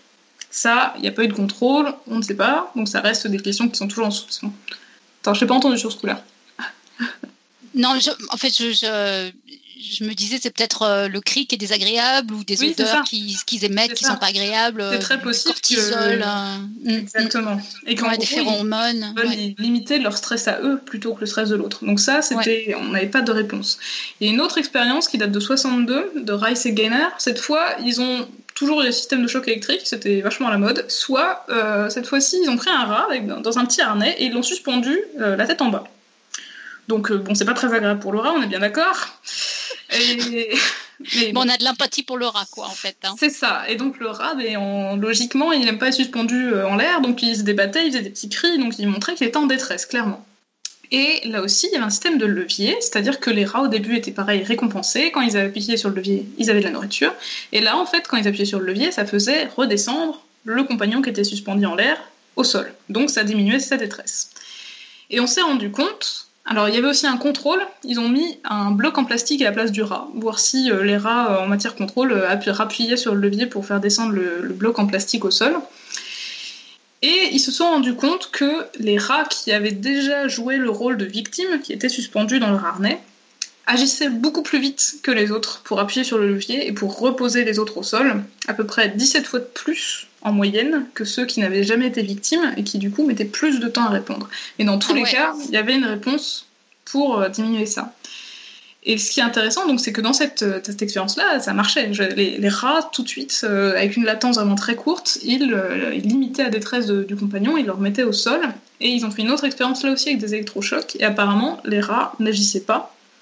Alors, il y a une théorie, comme quoi, moi je le trouve un petit peu foireuse, mais comme quoi La victime subissait les, électrochocs et les aidants potentiels n'intervenaient pas parce qu'ils étaient au même niveau, ils ne comprenaient pas forcément d'où venait la source de, de, de nuisance et avaient peur d'être électrifiés à leur tour. Bon, moi je trouve que c'est une. Surtout que ça avait marché avec l'expérience de Church en 59. Donc je trouve ça bizarre. Mais il y avait en tout cas certaines choses qui laissaient supposer que l'expérience, en tout cas euh, précédente, le fait d'avoir été victime, en tout cas, ça motivait à agir de manière euh, rapide. Et ensuite, on est passé aux primates, parce que les rats, euh, voilà. Donc il y a Masserman, en 64, qui, avec des macaques Rhésus, a fait à peu près la même chose que la première manip, c'est-à-dire un levier de la nourriture, et ensuite un levier de la nourriture et un choc électrique pour le voisin. Et en fait, chez les, ma- chez les macaques, ce qui a été extraordinaire, c'est que euh, autant les rats, bah, ils arrêtent un certain temps, mais euh, ils vont pas non plus mourir de faim. Autant les macaques, eux, en fait, on a observé qu'ils se privaient de nourriture au point de, presque mourir de faim. Il y a un singe qui a refusé de manger pendant 5 jours et un autre pendant 12 jours. Parce qu'il refusait d'appuyer sur le fameux levier qui distribuait un choc électrique aux autres. Donc, c'était déjà des expériences, euh, mais là aussi, il y a plein de contrôles qui manquent, et c'est vrai que malheureusement, euh, bon, on ne va pas souhaiter de les refaire, bien entendu, mais il y a plusieurs choses qui sont toujours un petit peu floues pour savoir ce qui motive la réaction empathique. Il aurait fallu avoir des, contrôles où il y avait. Alors, je crois que pour l'expérience, quand même, avec les singes, euh, il y a eu un contrôle de tenté, c'est-à-dire qu'ils ont essayé de cacher la, vision, ou en tout cas la sensation des chocs électriques pour le sujet, comme quoi il pouvait pas ressentir les chocs électriques d'à côté, etc. Donc je crois qu'il y avait une espèce d'isolation entre les deux, il y avait quelque chose de tenté dans ce sens-là. Mais donc ça c'était les premières expériences dans les années 60, etc. Heureusement, depuis, on a trouvé d'autres moyens de tester l'empathie que je vais vous raconter aujourd'hui. Je vous promets, c'est quand même vachement moins invasif. En tout petit... Vas-y, excuse-moi. Non, non, Je- par- je voulais dire- c'est vrai que je disais, ça craint, ça craint un max pour les singes, quoi. C'est vrai que c'est c'est rude hein, de- de- d'imposer ça aux singes, ouais. Mm. Moi j'ai une question aussi. Quel est Oui. le- l'intérêt vraiment évolutif de se priver de bouffe, enfin, de, ouais, de- du coup de l'empathie mais en général Parce qu'effectivement, donc là, dans ce cas-là, en fait, il se prive de bouffe pour, euh, à- à- enfin, pour, euh, pour pas faire souffrir ses congénères. Mhm. Mais, euh, mais c'est pas terrible pour lui, non au Bah totalement, totalement. C'est vrai que là le coup est tel. Je pense que ça rejoint l'exemple du singe qui se noie en essayant de venir à l'autre. En fait, c'est qu'il y a une espèce de de stimulus qui fait qu'il y a une action, mais de là à dire que l'animal va pouvoir anticiper euh, quelque chose par la suite, euh, clairement, les singes qui se laissent mourir de faim, euh, c'est pas rentable d'un point de vue évolutif. Donc, en euh, gros, il pense que, enfin, c'est pas il pense, enfin, c'est que il y a- une, une- que le- la survie de l'espèce est vachement plus mis en avance là, en avant là que, que la survie de l'individu, quoi. bah, je sais pas si on peut faire. Je sais pas, ouais. En tout cas, je- dans certains cas vraiment extrêmes, ce qu'on peut penser, c'est que l'empathie en elle-même est une sorte de, moteur. C'est un peu comme si c'était le stimulus qui avait guidé les réactions de l'animal, sans qu'il y ait forcément de. des- de c'est ce qui, ce, qui, ce, qui, ce qui était. Ah, j'arrive pas parler. Ce qui était argumenté, c'est qu'il n'y a pas forcément de, de retour sur investissement, en fait. C'est juste que il y a cette espèce de. De, de, matching, pardon, de, de. Ah, ça y est, je trouve plus mes mots que ces émotions, en fait, on ressent l'émotion de manière tellement forte que ça va déclencher le comportement, mais sans qu'il y ait forcément une raison valable de le faire, ou même que ce soit un avantage sélectif de le faire à ce moment donné. Oui, je dirais même que ça serait, ça serait le contraire de l'empathie s'il y avait une raison autre que justement ressentir euh, des émotions et les partager avec l'autre. S'il y avait vraiment une raison intéressée, c'est plus de l'empathie, c'est c'est au contraire très égoïste. hein. Bah oui et non, il y a certains qui argumentent que, des, que certaines actions, entre guillemets, euh, altruistes peuvent être guidées. Enfin, que c'est pas 100% Oui, enfin, si un comportement est trop empathique, euh, enfin, c'est l'argument. Voilà, tu n'étais pas là à te donner ton rein aux gens qui en ont besoin, quoi. Ah bon, mais tu fais pas ça, toi? Euh, Non, si un j'ai- comportement est trop empathique, ça te nuit forcément. Et je pense qu'on est aussi sélectionné à un moment aussi pour pas avoir des comportements euh, empathiques euh, délirants, quoi. J'imagine. Enfin, personne donne son Trop- rein à un inconnu. Autre... Non, si mais justement, oh, les animaux, en fait, c'est des animaux qui se connaissaient avant ou pas? C'était la question, je sais pas si c'est. Alors, dans le cas des, des macaques et des rats, pour ces vieilles études-là, euh, il me semble que oui. Il faudrait que je revérifie parce que j'ai lu les résumés, je t'avoue, j'ai pas lu le détail des publis. Mais il me semble que oui. Et c'est un truc que je voulais développer par ailleurs, l'empathie, et c'est un des trucs que Deval a beaucoup argumenté. En effet, c'est vachement influencé, on l'a vu, par l'environnement social de départ, mais aussi par la familiarité des individus avec lesquels on est testé. On ne va Ouais. pas venir en aide de la même façon avec un inconnu qu'avec un individu familier ou mieux un individu euh, du même euh, gène, des mêmes gènes que nous, un frère, une sœur, euh, des parents, etc. Et ça, il y a plein de, de manies passées marquantes qui montrent que la familiarité et le lien euh, même d'affiliation ou d'affinité entre les individus, et ça joue énormément. Ouais, parce que ces animaux-là doivent pas réagir de la même façon si en face c'est un animal qui est de leur portée, donc un frère ou une sœur, ou si c'est un animal qu'ils connaissent pas et limite, euh. Exactement. Moi, c'était les-.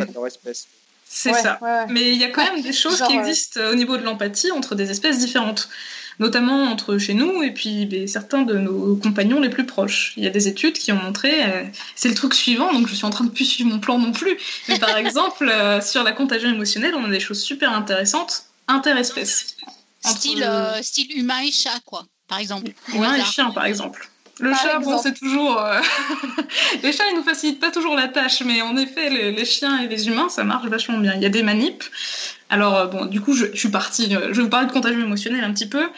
Alors, la contagion émotionnelle, comme je l'avais dit, c'est la transmission des pleurs, des bâillements, c'est réagir euh, au, à un cri de détresse, etc. Ou c'est euh, réagir à la peur ou à la détresse de la... Alors, concrètement, souvent, on parle d'émotions négatives, mais heureusement, on arrive de plus en plus à tester des émotions positives. On regarde aussi la transmission euh, du jeu social ou euh, de l'excitation positive des individus. C'est juste que c'est plus compliqué à mesurer d'un point de vue physiologique, parce que mesurer la joie, bah, c'est plus compliqué que de mesurer le cortisol dans le sang ou de mesurer euh, d'autres variables physiologiques, donc ça met plus de temps à être mis en place. C'est dans l'air du temps, donc ça va venir, je pense. Mais donc pour revenir sur la contagion émotionnelle et trucs interspécifiques, chez les bâillements, donc comme je le disais, on baille plus selon le degré de familiarité partagé avec celui qui baille. Il y a des études là qui sont sorties chez l'humain, Norsica 2016, c'est tout récent. Euh, ils ont collecté des données de gens qui baillaient dans leur milieu de travail, à la maison, etc. Et ils ont regardé que on baille plus quand on voit des gens familiers bailler. Et apparemment, les femmes sont plus sensibles au niveau de ces fameux bâillements. Enfin là, on a tous vu Johan bailler. et Personne n'a baillé après Johan. Non, mais de voir Claire en parler dans la chatroom m'a fait bailler, moi, personnellement. Donc, Mais ça marche vachement bien. Moi, quand je lis Ah, des mais papiers sur le regarde, il, il euh, baille encore. Il est en train de bailler, c'est incroyable. Il se fait bailler lui-même, en fait. Non, mais c'est vous qui en parlez, moi ça me fait bailler. Mais en vrai, je ne sais pas s'il y a une étude en- entre le fait d'en parler et le voir, mais en tout cas, ce qui est sûr, c'est que de lire des choses dessus ou de voir d'autres gens bailler, ben, ça marche à tous les coups. Et donc, chez l'humain, il y a ça, mais on a aussi observé chez le bonobo, chez l'humain, chez les babouins gelada, que les femelles étaient plus sensibles et que on baillait vachement plus quand on voyait un copain ou quelqu'un quand est familier bailler. Et le bâillement interspécifique, ça existe aussi. Les chiens baillent plus en voyant leur maître bailler qu'un humain qu'ils ne connaissent pas. Non, c'est vrai? Si, si, ça, ça date de 2013. Ça, alors. Une étude de Romero, ouais. Et les chats? Génial. Et là, chez les chats, je pense que ça n'a jamais été fait. Parce que Oh, malheureusement, en éthologie, les manips sur les chats sont encore rares. Parce que ce sont pas toujours des animaux faciles avec lesquels travailler. Et il y a encore plein de choses à faire sur le chat. Mais en tout cas, sur le chien, il y a eu Elodie, ça. il y a du boulot pour toi. Elodie. C'est clair. Non, mais moi, je vais vous amener plume, on va faire un truc de fou. Est-ce qu'il baille? Est-ce qu'il Oui. baille quand tu bailles? Et ben, je vais essayer, mais là, elle dort, donc euh, ça va être un petit peu dur. faut patienter. Et pour conclure sur le bâillement, apparemment le son seul du bâillement peut suffire à faire bailler. En tout cas chez, chez l'humain, chez les, les singes, etc., ça fonctionnait. On, a aussi, ça. On a aussi fait bailler des, singes, des chimpanzés, en leur montrant des images 3D de singes en train de bailler. Donc même des représentations qui ne sont pas des vrais singes, bah, ça marche aussi. Et ça, donc, ça serait un des premiers niveaux d'empathie. C'est juste cette transmission d'émotions de l'un à l'autre. Je voulais juste revenir un tout petit peu sur les pleurs des très jeunes enfants dont je vous avais parlé. Ça date de 71, donc c'est un truc qu'on connaît depuis longtemps aussi. Apparemment, les nouveau-nés âgés de 5 jours, quand ils sont exposés à des pleurs d'autres nouveau-nés préenregistrés, ils se mettent à pleurer plus que lorsqu'ils sont exposés à un bruit blanc, donc un bruit artificiel du type donc euh, ça marche pas. Ils pleurent plus donc quand ils entendent des pleurs préenregistrés d'autres bébés que des pleurs artificielles générées par ordinateur ou ceux d'un bébé plus âgé. C'est-à-dire que si on lui diffuse des cris d'un bébé de 5 mois alors que c'est un bébé qui vient de naître, bah ça marche pas. Ou moins bien en tout cas. Et on a la même chose avec des enfants âgés de 34 heures. Et il y a un truc drôle aussi, c'est que euh, Martin et Clark en 87 ont montré que les bébés pleuraient euh, ce- ces pleurs se transmettaient que entre êtres humains, parce que quand on diffusait des bébés, des pleurs pardon, de bébés chimpanzés qui sont pourtant très proches des pleurs de bébés humains, bah pareil, ça ne fonctionnait pas. Il n'y avait pas cette transmission des pleurs entre les, petits. Et apparemment, les nouveau-nés répondent moins aux cris d'enfants plus âgés, ça je l'ai déjà dit, mais ils s'arrêtent aussi de pleurer quand on leur fait entendre leurs propres pleurs. Du coup, c'est-à-dire que même les très jeunes enfants, alors je ne sais pas s'ils ont déjà une conscience de faire la différence entre eux et les autres, ce qui est une des notions vraiment très importantes pour l'empathie. Ça va me faire une super transition, euh, revenir en arrière dans mon plan. Mais ça veut dire que les très jeunes enfants, en tout cas, ils comprennent qu'il y a un truc surprenant quand ils entendent leurs propres pleurs. Ce qui est quand même. fou ça. C'est- C'est c'est- c'est comme impossibilité de se chatouiller soi-même quoi. Tu peux pas Bah, te faire c'est ça. pleurer toi-même. C'est dingue. euh, surtout chez les C'est enfants vrai que c'est dingue. Parce que Bah, c'est-à-dire que déjà nous on a du mal à reconnaître notre voix donc. euh, c'est ça. C'est ça, c'est ça. Et puis en plus, mais même si l'être humain est quand même une machine très bien perfectionnée, il faut le dire, les nouveau-nés, quand ils naissent, il y a encore plein de choses en développement qui sont pas totalement Non, ils finalisées. sont. Ah non, non, non, ils sont pas finis du tout. Oh là là, puis pas que les nouveau-nés. Hein. Non, non, non, là. pff. Il y a beaucoup de boulot encore après. Hein. Il y a plein de choses à apprendre du coup.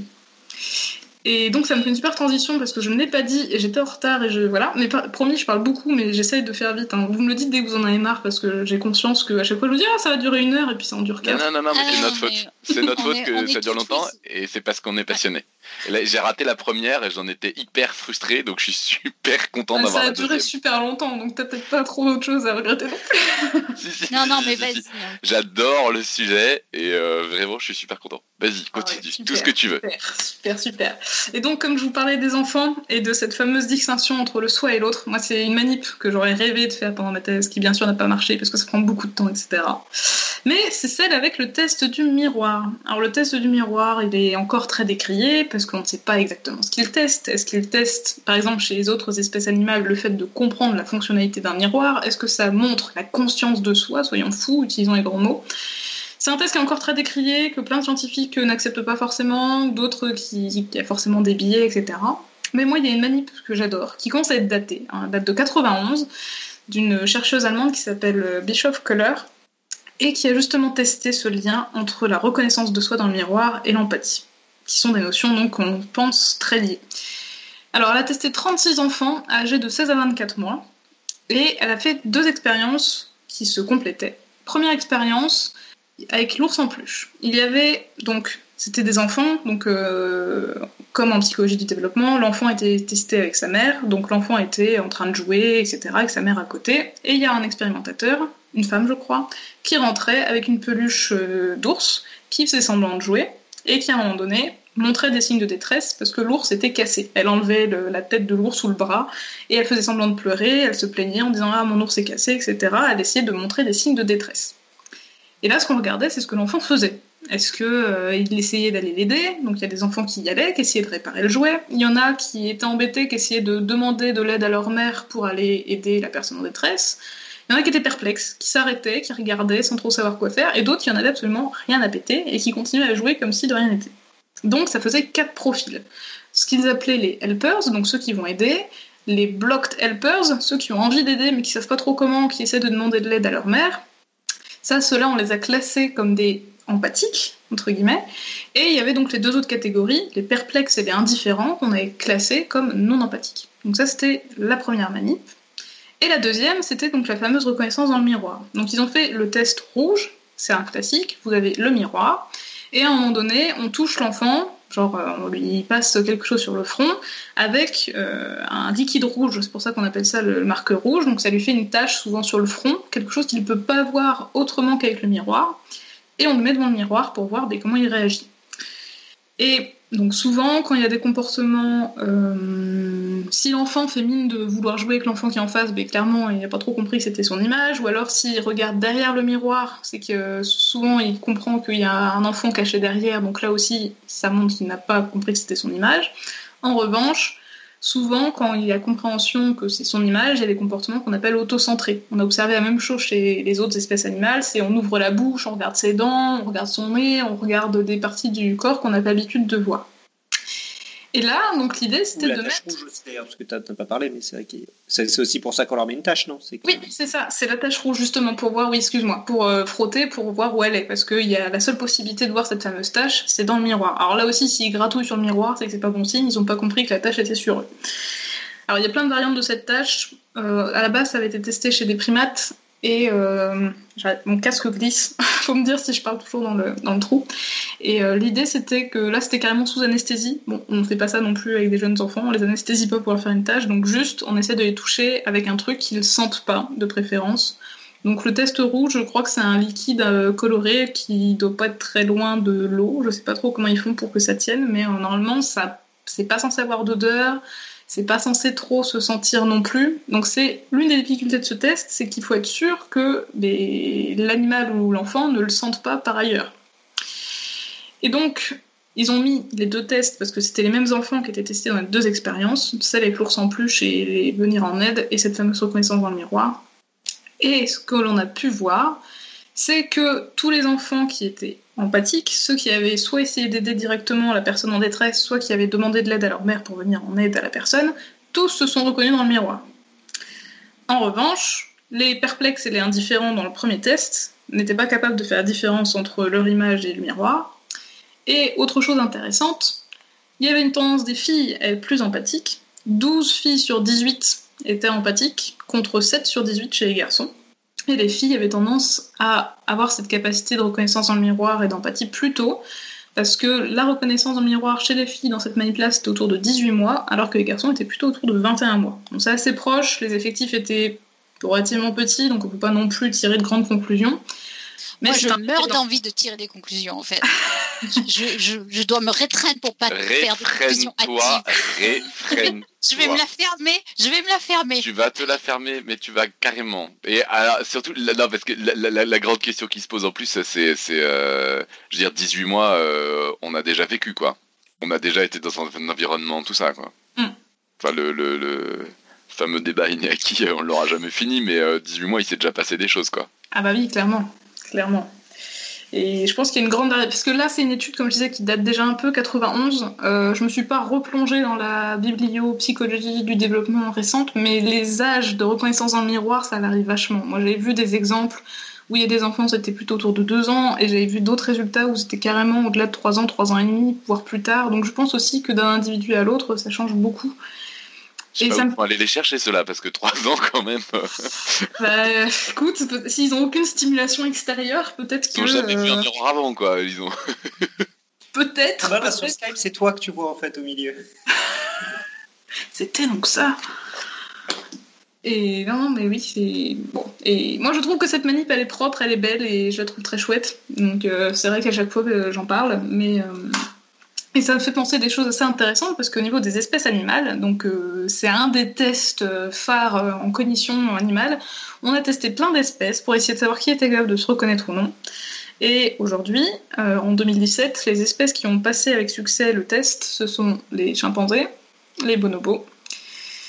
Les gorilles, on n'a qu'un seul exemple.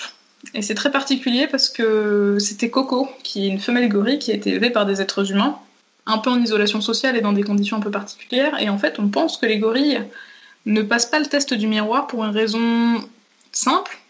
C'est que, en fait, les gorilles ne se regardent pas dans les yeux parce que c'est une menace.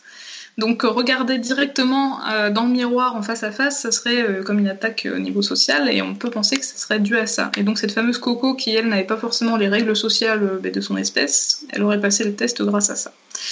Les orang-outans, ça fonctionne aussi. Par contre, euh, tous les singes euh, qui ne sont pas des anthropoïdes, euh, non. Les dauphins ont passé le test, les éléphants d'Asie et, roulement de tambour, chez les oiseaux, les.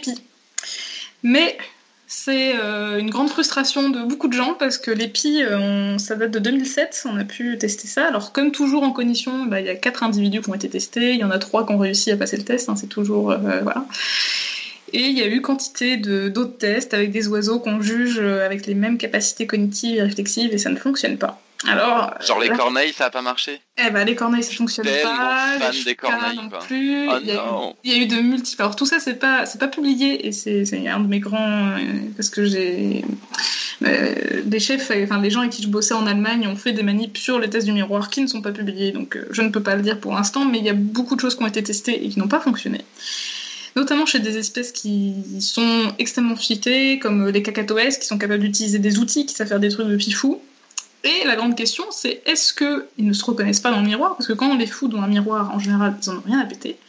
Ou est-ce que juste, ils s'en fichent d'avoir une tache quelque part sur leur plumage et que juste ça les intéresse pas? Ce qui est totalement possible. Oui, parce que dans, dans la nature, un animal, il va se prendre des baignes tout le temps, il va se tâcher tout le temps et. Ah, c'est ça.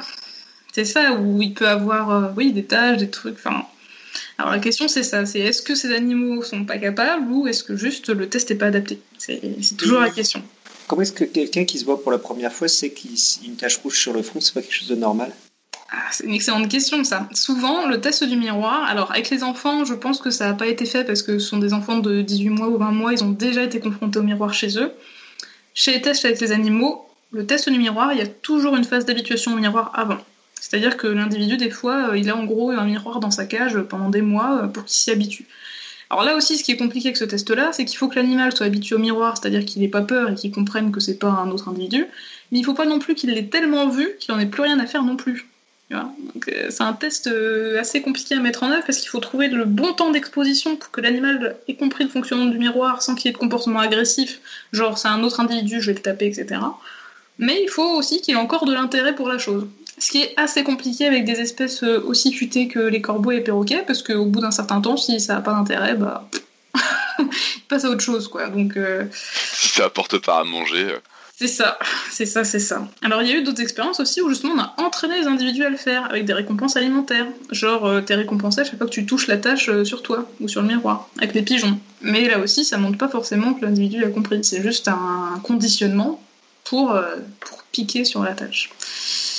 Mais voilà, donc euh, pour revenir à tout ça, c'était pour dire que l'empathie, là aussi, il y avait cette notion d'imitation, mais il fallait surtout faire distinction entre soi et les autres, parce que bah, c'était la base de la compréhension de nos émotions, de celles des autres, et de pouvoir y répondre en conséquence. C'était ce que je voulais dire sur la chose. Qu'est-ce que je voulais dire d'autre aussi? Oui, donc je reviens, pouf, à mon premier niveau. J'ai parlé des bâillements, j'ai parlé des pleurs des jeunes enfants qui se transmettent. J'aurais plein de choses à dire sur les cris de détresse parce que c'est une des manips, de mes manips de thèse, mais. euh, Mais vas-y, hein, on t'écoute. Hein. je, je vais juste donner un exemple. Parce que les cris de détresse, euh, moi, l'exemple que je connais bien, c'est sur les oiseaux. En fait, euh, un oiseau, quand on l'attrape, ou quand il se fait attraper par un prédateur plutôt, il pousse un cri très particulier, qui est très désagréable. Ou en gros, c'est. Enfin, c'est vraiment. euh, Lâche-moi, lâche-moi, lâche-moi. Enfin, c'est vraiment un cri. Vas-y, refais-le celui-là. Non, non, Vas-y. c'est ridicule, je vais pas le refaire. Mais c'est vraiment un cri très particulier, hein, avec des notes répétées, une fréquence donnée, etc. Et on s'est rendu compte, alors déjà, il y a euh, un chercheur d'Orsay, euh, d'équipe de Thierry Aubin, qui a mis au point, euh, en utilisant les cris de détresse, un dispositif qui est encore breveté et utilisé aujourd'hui dans les aéroports, parce que c'est en diffusant des cris de détresse d'oiseaux qu'on fait s'enfuir les oiseaux des pistes d'aéroport pour pas qu'ils restent dans les réacteurs, etc. C'est dans le commerce ou pas ça? Je pense que oui, parce que... Dire, pour mon balcon, pour éviter les pigeons, c'est jouable? Alors ça, je t'avoue, je ne sais pas. si tu te fais passer pour un aéroport, peut-être que tu peux avoir le dispositif, mais euh, je sais pas trop si c'est disponible par ailleurs. Mais en vrai, si tu arrives à, en- à enregistrer des bruits, moi je peux te diffuser, passer des cris de détresse de calopsite, hein. je sais pas si ça t'aidera beaucoup, mais j'ai des cris de détresse, tu peux les diffuser sur ton balcon, voir si ça marche. En plus, ça fera une expérience scientifique. mais Voilà, tu vas servir la science. hein. eh, vu Mais en Génial. vrai, c'est- ça a été Génial. breveté, hein. il y a un numéro de brevet, etc. Donc c'est c'est une technologie qui est, qui est utilisée et qui normalement fonctionne. Et ce qui est assez intéressant avec ces fameux cris de détresse, c'est que la structure donc, de ces fameux cris, est très proche d'une espèce à l'autre, mais on s'est rendu compte aussi que par exemple quand il y avait des cris de détresse du merle, bah, ça faisait s'enfuir tous les oiseaux autour, même des moineaux, même des étourneaux, même des, es- des oiseaux d'autres espèces. Donc ça veut dire qu'il y avait une transmission de potentiellement du comportement de fuite et potentiellement de l'émotion de peur qui va provoquer cette fuite qui va euh, se transmettre d'une espèce à l'autre. Donc il y a encore cette idée d'interspécificité que moi je trouve vraiment très intéressante. Et donc, euh, en plus, le cri, enfin, c'est pas très festif non plus parce que l'animal, au moment où il crie, bah, il est forcément stressé. Mais les vocalisations, on s'est rendu compte que chez plein d'espèces animales, ça donnait plein d'informations Par exemple, on connaît tous, euh, vous avez sans doute entendu en tout cas l'histoire des, des brames du cerf, les espèces de beuglements là que les mâles poussent euh, avant de s'affronter en septembre, etc.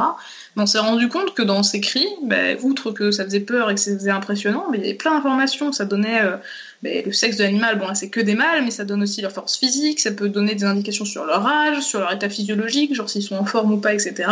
Et on se rend de plus en plus compte que dans les cris, il y a aussi des informations sur les émotions et sur le niveau de stress de l'individu. Et donc là aussi, bah, il y a plein de choses super intéressantes qui se font en ce moment. Il y a des, publications qui sont sorties sur euh, comment les individus euh, identifient les émotions dans un cri. Là aussi, on a pu montrer que les individus, eh ben, ils réagissaient pas de la même façon à une vocalisation euh, d'un copain familier, d'un individu qu'on ne connaît pas, d'un individu du groupe avec lequel on n'est pas particulièrement amis, etc. Eh ben, les individus vont pas réagir de la même façon. Il y a une étude qui a été faite à Rennes avec les chevaux notamment, on a vu que ben, s'intéressaient plus ou moins au hennissement d'un autre cheval de manière différentielle. C'était un cheval de leur groupe qu'ils connaissaient, c'était un cheval inconnu, c'était un copain ou, pas du tout. Donc il y a bien une perception, en tout cas des émotions, qui nous nous échappe encore un petit peu, mais qui fait que les individus ben, perçoivent ce genre de choses, même dans les vocalisations euh, qui paraissent toutes identiques, alors qu'en fait pas du tout. Et, et, pour finir sur la contagion émotionnelle, je voulais donner le dernier exemple de transmission là aussi de peur, parce que là aussi, comme je vous le disais, il y a beaucoup de manip avec la peur. Chez les souris, on a vu, et chez les rats, que les animaux euh, avec un comportement de, freezing, c'est-à-dire qu'ils restaient figés, donc c'est un comportement qu'on utilise pour quantifier ben, l'anxiété, euh, qu'ils étaient plus figés sur place quand ils voyaient un partenaire familier recevoir un choc électrique plutôt qu'un individu qu'ils ne connaissaient pas du tout. Donc il y a une différence significative. En gros, ils montraient plus d'inquiétude quand ils voyaient un individu qu'ils connaissaient se prendre un choc qu'un individu qu'ils ne connaissaient pas. Chez les oies grises, on a observé aussi, là, d'un point de vue physiologique, et c'est assez important de le souligner parce que des fois la physiologie, euh, ça marche pas toujours bien. Les oies, donc, sont des oiseaux qui sont monogames, qui sont fidèles à vie, Conrad Lorenz, pour encore le citer, avait observé des oies qui restaient en couple pendant 40 ans euh, toute leur vie avec leur partenaire et qui se laissaient mourir quand leur partenaire mourait. Donc des animaux qui ont quand même des liens sociaux très forts entre eux. Et donc il y a une manip de 2008 qui a montré que quand une oie regardait euh, un combat qui impliquait deux autres oies, et si l'un de ces combattants était son partenaire de couple ou un individu membre de sa famille, son battement, des battements de son cœur étaient plus forts que quand elle observait deux autres rois qui combattaient qui n'avaient aucun lien avec elle. Ce qui laisse à penser que vu qu'il y a augmentation de ce rythme cardiaque de manière différentielle selon l'identité de celui qui se bat, mais on peut penser qu'il y a une implication émotionnelle différente chez cet individu-là et que là aussi, bah, il réagit pas de la même façon selon ce qu'il observe et selon les liens qu'il a avec les individus qu'il observe se, se battre. Je sais pas si je suis claire. Je commence à parler un peu à non, non, c'est très clair. J'ai l'impression que chez les humains, c'est, je me demande si c'est pas un peu pareil aussi. Quand on entend les, le, gamin de, enfin, c'est pas, c'est pas des oies qui, c'est pas des gens qui se battent, mais j'ai l'impression que quand on entend des, des, enfants pleurer, on est plus patient quand c'est les siens que ceux des autres. Hein. Ah, c'est très. non, mais c'est vrai. J'y crois pas du tout. Ah mais si, ah, non, mais ça c'est vrai. Non mais ça, c'est ça c'est une évidence. Mais euh, ça c'est, tu réagis pas de la même façon. C'est pas forcément être patient d'ailleurs. Ça peut être aussi te faire réagir beaucoup plus parfois. oui, c'est évident que tu les entends pas de la même manière. de toute façon, le truc qui me scie quand t'es avec des potes qui ont des enfants du même âge, le truc qui me laisse toujours sur le cul, c'est que c'est toujours la bonne personne qui se lève, quoi. Dire genre, euh, t'as je sais pas combien de gamins dans la pièce à côté en train de, de, jouer machin, si t'en as un qui pleure, c'est, c'est un des deux bons parents qui se lève, quoi. c'est affolant. Il n'y a rien qui ressemble plus à un gamin qui, braille qu'un autre gamin qui braille, quoi. C'est, mais, mais, je pense que c'est vrai pour les gens qui n'ont pas d'enfants. Et je pense que quand on a des enfants, eh ben, je sais, je sais pas, c'est, bizarre, hein, mais euh, ouais, on est, on est vachement plus sensible, quoi. Et du coup, on, perçoit mieux et, euh, et je pense qu'aussi, ouais, on est aussi plus patient. Hein. Moi, je me souviens avant que j'étais, avant d'être, d'avoir mes enfants, les, cris des autres gamins, ça, ça m'horripilait en fait. Hein. Et après, une fois que j'ai eu mes gamins qui hurlaient tout le temps, bah, j'avais vachement plus de patience, quoi. pour les autres, pour les autres aussi, je veux dire on va peut-être pas non plus raconter nos vies comme ça à ce point-là. Oui, c'est vrai. C'est intéressant. Ça veut dire que là, pour l'histoire de t'identifier le bon cri, euh, c'est que sans doute euh, il y a eu une sélection dans le comportement. Vous êtes ah capable bah, de Clairement, c'est complètement dingue. Mais cela dit, il y a la même chose chez les manchots, sauf erreur. Oui. Les petits, enfin en tout cas les, les parents et les, Les parents petits sont peuvent. capables de euh, retrouver leurs petits alors que c'est un merdier total. Oui, T'en as absolument partout, ils sont des milliers et ils sont capables juste à l'oreille de repérer le leur. quoi. C'est quand même complètement dément ce truc. Exactement. Si les manchots sont capables de le faire, ça me ferait bien chier qu'on soit pas capable de le faire. hein. Mais ça reste impressionnant comme euh, ça reste impressionnant. Ah ben totalement. Totalement, totalement. Mais clairement, il y a un processus qui doit faire que tu identifies l'émotion parce que tu réagis à ce cri-là plutôt qu'à un autre parce que tu sens qu'il y a la détresse chez ton gamin, il s'est fait mal, il y a quelque chose dans le signal, mais en plus, il est capable d'identifier le cri de celui qui l'a émis. Donc, euh, Et c'est clair aussi que oui, tu réagis pas pareil à tous les cris. Il y en a où Ah tu oui. te dis ça va, c'est pas grave. ouais. Il y en a, tu te lèves pas. faut optimiser. C'est pour ça que les comportements existent. C'est que voilà, faut s'économiser et aller à l'essentiel. Du coup, du coup, je vous ai fait un petit rapidos sur tout ce qui était euh, donc. euh, Ah non, je vous ai pas parlé de l'expérience des poules. Des poules. Ouais, les poules. Celle-ci, en plus, je l'aime beaucoup parce que Ah les, oui, les poules, on pense toujours qu'elles sont débiles et en fait, euh, non. Et, euh, Mais, mais elles sont pas débiles, hein. Comme tu t'avances. Mais tu sais qu'on a fait une émission spéciale œufs. On a fait une émission de 3 heures sur les œufs. je ne l'ai pas écouté, mais j'ai vu. Il y a des illustrations, elle a été illustrée cette séquence-là. Ouais. Ouais, j'étais en Allemagne à l'époque, j'ai vu les dessins, mais il faut que je l'écoute. Mais souvent, les poules ou les pigeons, ils ont quand même une, euh, une réputation d'ab- d'abrutis, hein, il faut le dire. Euh, Donc, euh, moi, j'aime bien essayer de réhabiliter autant que je peux ces braves bêtes parce que. Alors, face une- ça faire plein de choses. J'en- profite pour faire la pub d'une vidéo qui m'a énormément plu, qui est de euh, Valentine de Sciences de Comptoir. Je sais pas si tu as vu Sur cette vidéo-là. Oui, je crois que je l'ai vu. Le, le- le titre c'est Est-ce que les pigeons sont vraiment cons et, euh, et elle parle de toutes les études qui ont été faites pour savoir si oui ou non les pigeons sont cons. Je l'ai vu, et c'est vrai qu'il a été très bien foutu. Et en effet, les pigeons, ils savent faire plein de trucs. Bon, après, ils sont pas non plus super futés pour tout, tu vois. La théorie de l'esprit chez le pigeon, je suis pas sûre que ça marche super bien. Mais, pour d'autres trucs, pour euh, la catégorisation, pour identifier les objets, ils sont super balèzes. Donc euh, voilà, chacun son domaine de compétences. Mais donc pour revenir aux poules, pour euh, illustrer cette fameuse euh, expérience toujours de contagion émotionnelle, il y a une manip qui est assez récente, assez récente, ça commence à dater, c'était 2010, d'une équipe euh, en plus qui est spécialisée sur le bien-être animal en Angleterre, que j'aime beaucoup, et qui voulait tester la réaction d'une poule à une situation stressante selon qu'elle était toute seule ou avec ses poussins. Donc la situation stressante, je vous rassure, c'était quand même pas les chocs électriques des années 60, c'était un, une espèce de soufflerie, un petit soufflet d'air. Donc on leur souffle un truc euh, dans le bec et elles apprécient pas trop, elles font c'est pas, terrible.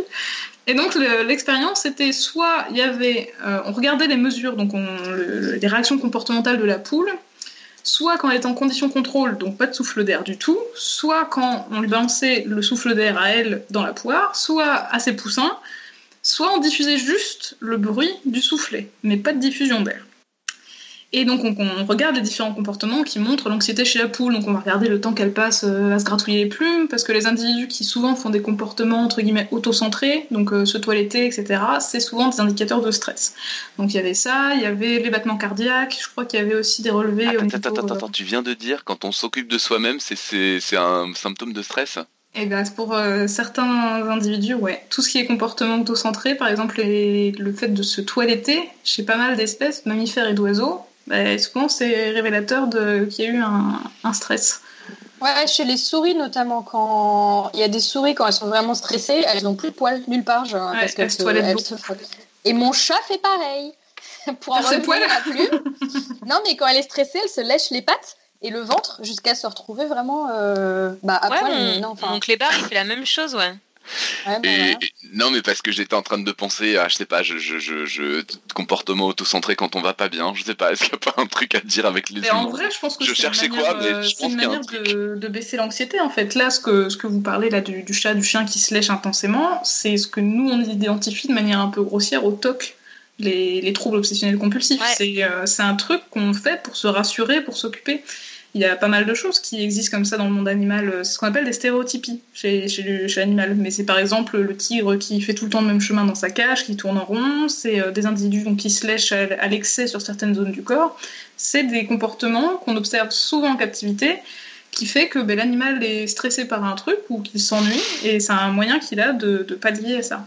Mais des fois, il y a des solutions assez simples hein, chez les animaux de compagnie. Il faut juste trouver l'origine du, du stress. quoi. Et des fois, euh, en, deux jours, c'est réglé. Il faut juste trouver le truc qui les, qui les, qui les rend chafouin. Quoi. Mais pour répondre à la question des comportements autocentrés, ouais, clairement, je pense que le rapport avec l'humain euh, est pas si loin, quoi. Enfin, on va pas non plus faire des généralisations outrancières. Après, je vais me faire lancer des, des, des tomates, mais il y a quand même des liens euh, qu'on ne peut pas nier non plus, quoi. Et donc, pour revenir à mes fameuses poules, que je me laisse distraire. Mais euh, donc, on a, donc, je vous le disais, quatre, quatre situations soit pas de souffle d'air du tout, soit le souffle sur les poussins, soit le souffle sur la poule, soit juste le bruit du souffle. Et on a vu que ben, les poules, elles étaient beaucoup plus stressées dans les deux conditions où il y avait du souffle, donc soit sur les poussins, soit sur elles. En revanche, il n'y a que dans le cas précis où le souffle était dirigé vers les poussins qu'on observait une augmentation du rythme cardiaque et des cris de la poule. Ce qui montrait que l'animal était plus stressé quand il y avait un stress pour ses poussins. Et les chercheurs ont déduit que ces observations étaient les premiers signes d'empathie chez la poule et qu'elle était capable du coup de s'inquiéter pour l'autre et d'avoir cette transmission d'émotions euh, de ses poussins inquiets à elle-même. Donc c'était euh, une première observation intéressante. Et il s'avère que les poules sont des animaux ultra sociaux et qu'il ben, y a plein de choses qui laissent à penser qu'ils sont sensibles aux émotions des autres aussi. Donc là aussi, euh, plein de réflexions sur euh, les batteries, etc., euh, qui sont pas forcément le meilleur endroit pour que des poules soient bien dans leurs plumes. Voilà, voilà. Donc sur, ce premier niveau d'empathie, c'est à peu près tout ce que j'avais. Les autres vont aller plus vite, hein, je vous rassure. Les deux dernières, donc le deuxième niveau, c'est cette fameuse réconciliation que j'ai évoquée tout à l'heure. C'est le deuxième niveau que décrivait Deval, ce qu'on appelle l'implication compatissante. Et donc, le cas le plus précis, c'est cette réconciliation. Il a écrit tout un bouquin qui est paru euh, en 89, je crois, donc c'est déjà plus tout neuf, mais qui s'appelait De la réconciliation chez les primates. Moi, je vous le conseille, si vous avez envie de vous pencher sur le sujet, pardon. Deval, il écrit très bien. Il a été traduit en français pour euh, ceux qui n'ont pas très envie de le lire en anglais, sinon c'est Peacemaking in Primates. Et en fait, il se s'est basé sur des observations souvent parzoologiques sur des mois et ils ont relevé des, centaines, des milliers de comportements où il y avait conflit. Et après un conflit, ben, à chaque fois, il y a donc un victorieux et une victime, entre guillemets. Souvent, la victime, en plus, les, les chimpanzés, ils font beaucoup de bruit. Quand ils ont des émotions, ils le font savoir à tout le monde. Ce sont des animaux extrêmement bruyants. Et ben, les, chimpanzés victimes, en général, ils se mettent dans un coin de leur cage et ils font des cris, quoi. Ils font des espèces de grimaces expressives qui montrent qu'ils sont pas du tout bien dans leur assiette. Et systématiquement, ce qui se passe, c'est qu'il y a un individu souvent extérieur au conflit, qui vient s'approcher de celui qui est en détresse et qui lui passe les bras comme ça autour euh, des épaules. Comme on pourrait le voir euh, chez nous, quand on prend quelqu'un dans ses bras, qu'on lui fait une embrassade pour qu'il se sente mieux. Il y a des dizaines de photos sur Internet, notamment donc travaux de France Deval et Rose Malen. Il y a plein de photos et c'est vraiment assez impressionnant. On voit vraiment donc les singes qui se prennent dans les bras l'un de l'autre, etc.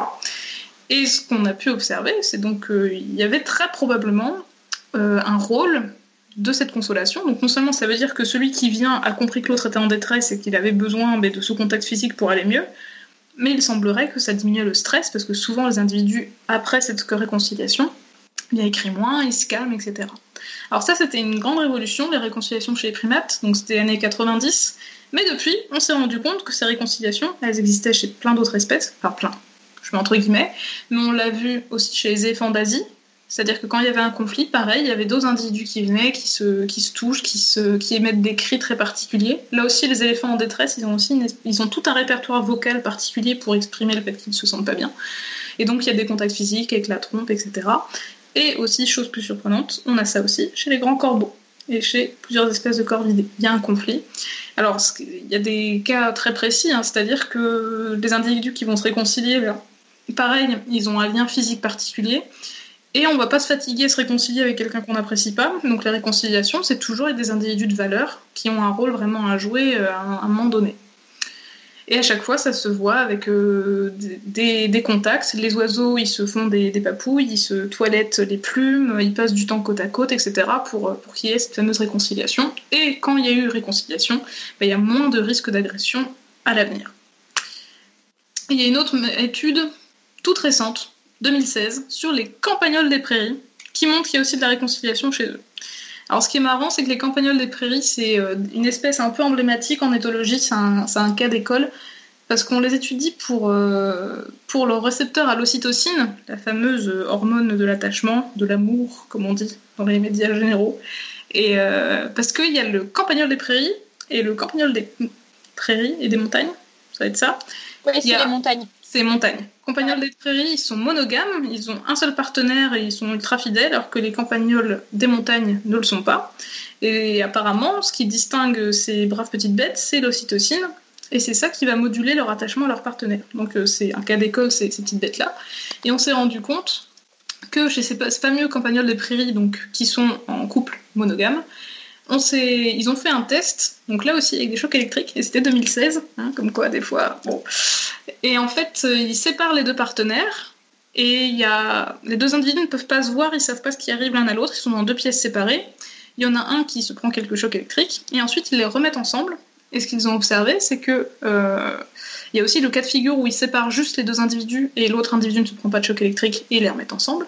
Et ils ont observé que euh, la victime se faisait plus consoler, elle se fait lécher par le partenaire, etc., beaucoup plus que quand ils ont juste été séparés. C'est-à-dire que l'individu euh, qui va consoler la victime et va d'une manière ou d'une autre euh, analyser l'état émotionnel de l'autre, il va comprendre qu'il a subi un stress et va adapter son comportement pour le consoler et venir en, son aide. Et ils se sont rendus compte aussi qu'en bloquant l'ocytocine, avec euh, les antagonistes des récepteurs, etc., eh bien, il n'y avait plus ces réactions de consolation.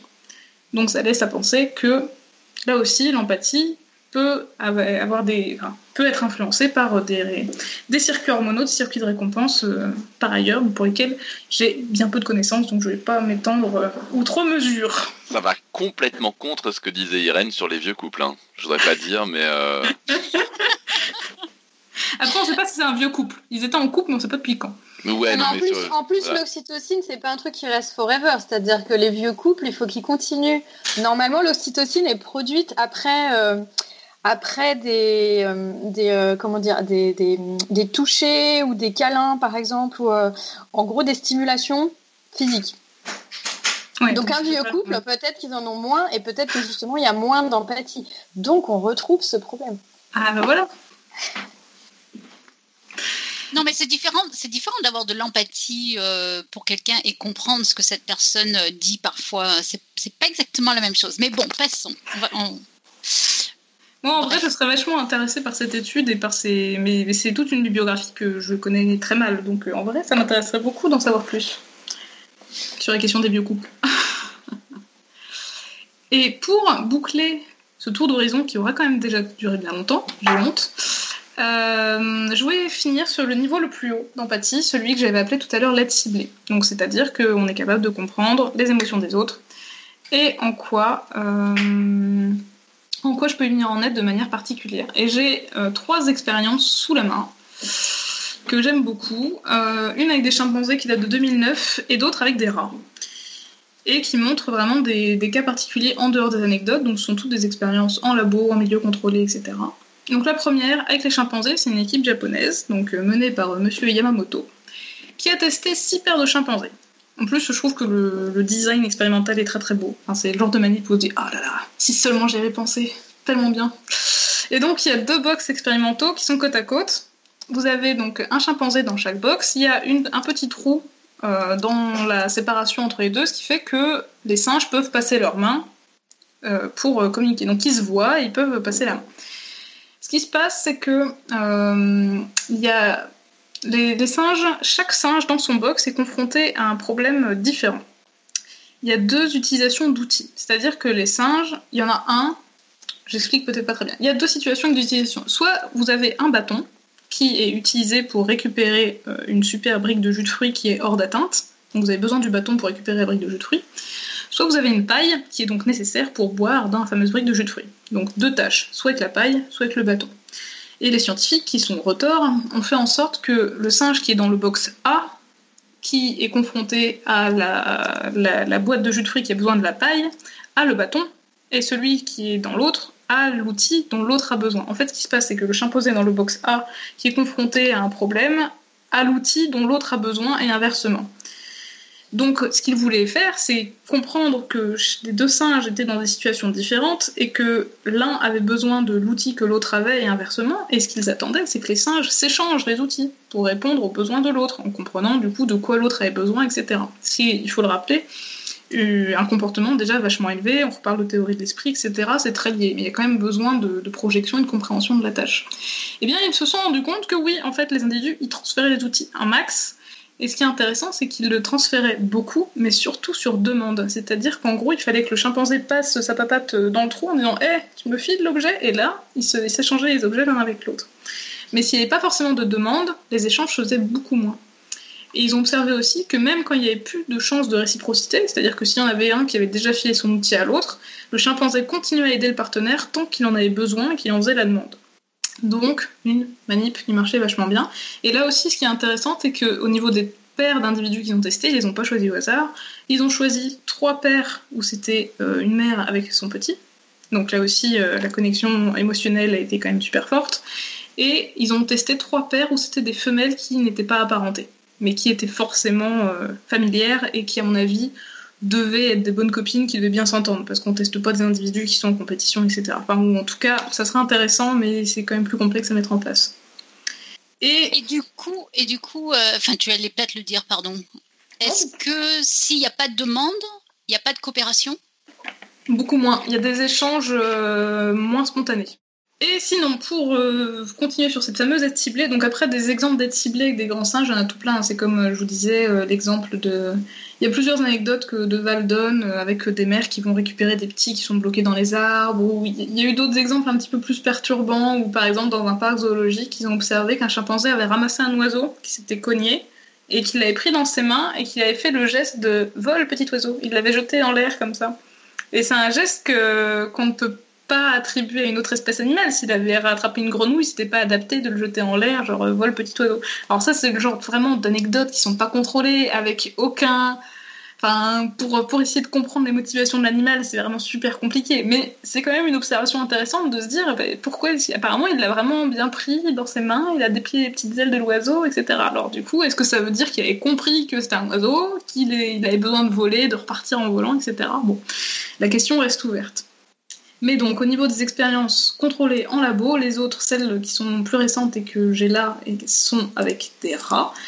Euh, notamment, il y a deux expériences de Benami Bartal et de Jean de Setti qui ont fait le buzz, parce qu'il y en a un qui a été publié dans Science en 2011. C'est une expérience qui a fait beaucoup couler d'encre. Euh, il y a des gens qui, pareil, n'ont euh, pas été convaincus comme plein de fois, et d'autres qui, au contraire, ont crié au génie en disant Ah, ça y est, on a révolutionné la vision de l'animal et de l'empathie. La manip, c'était donc des rats.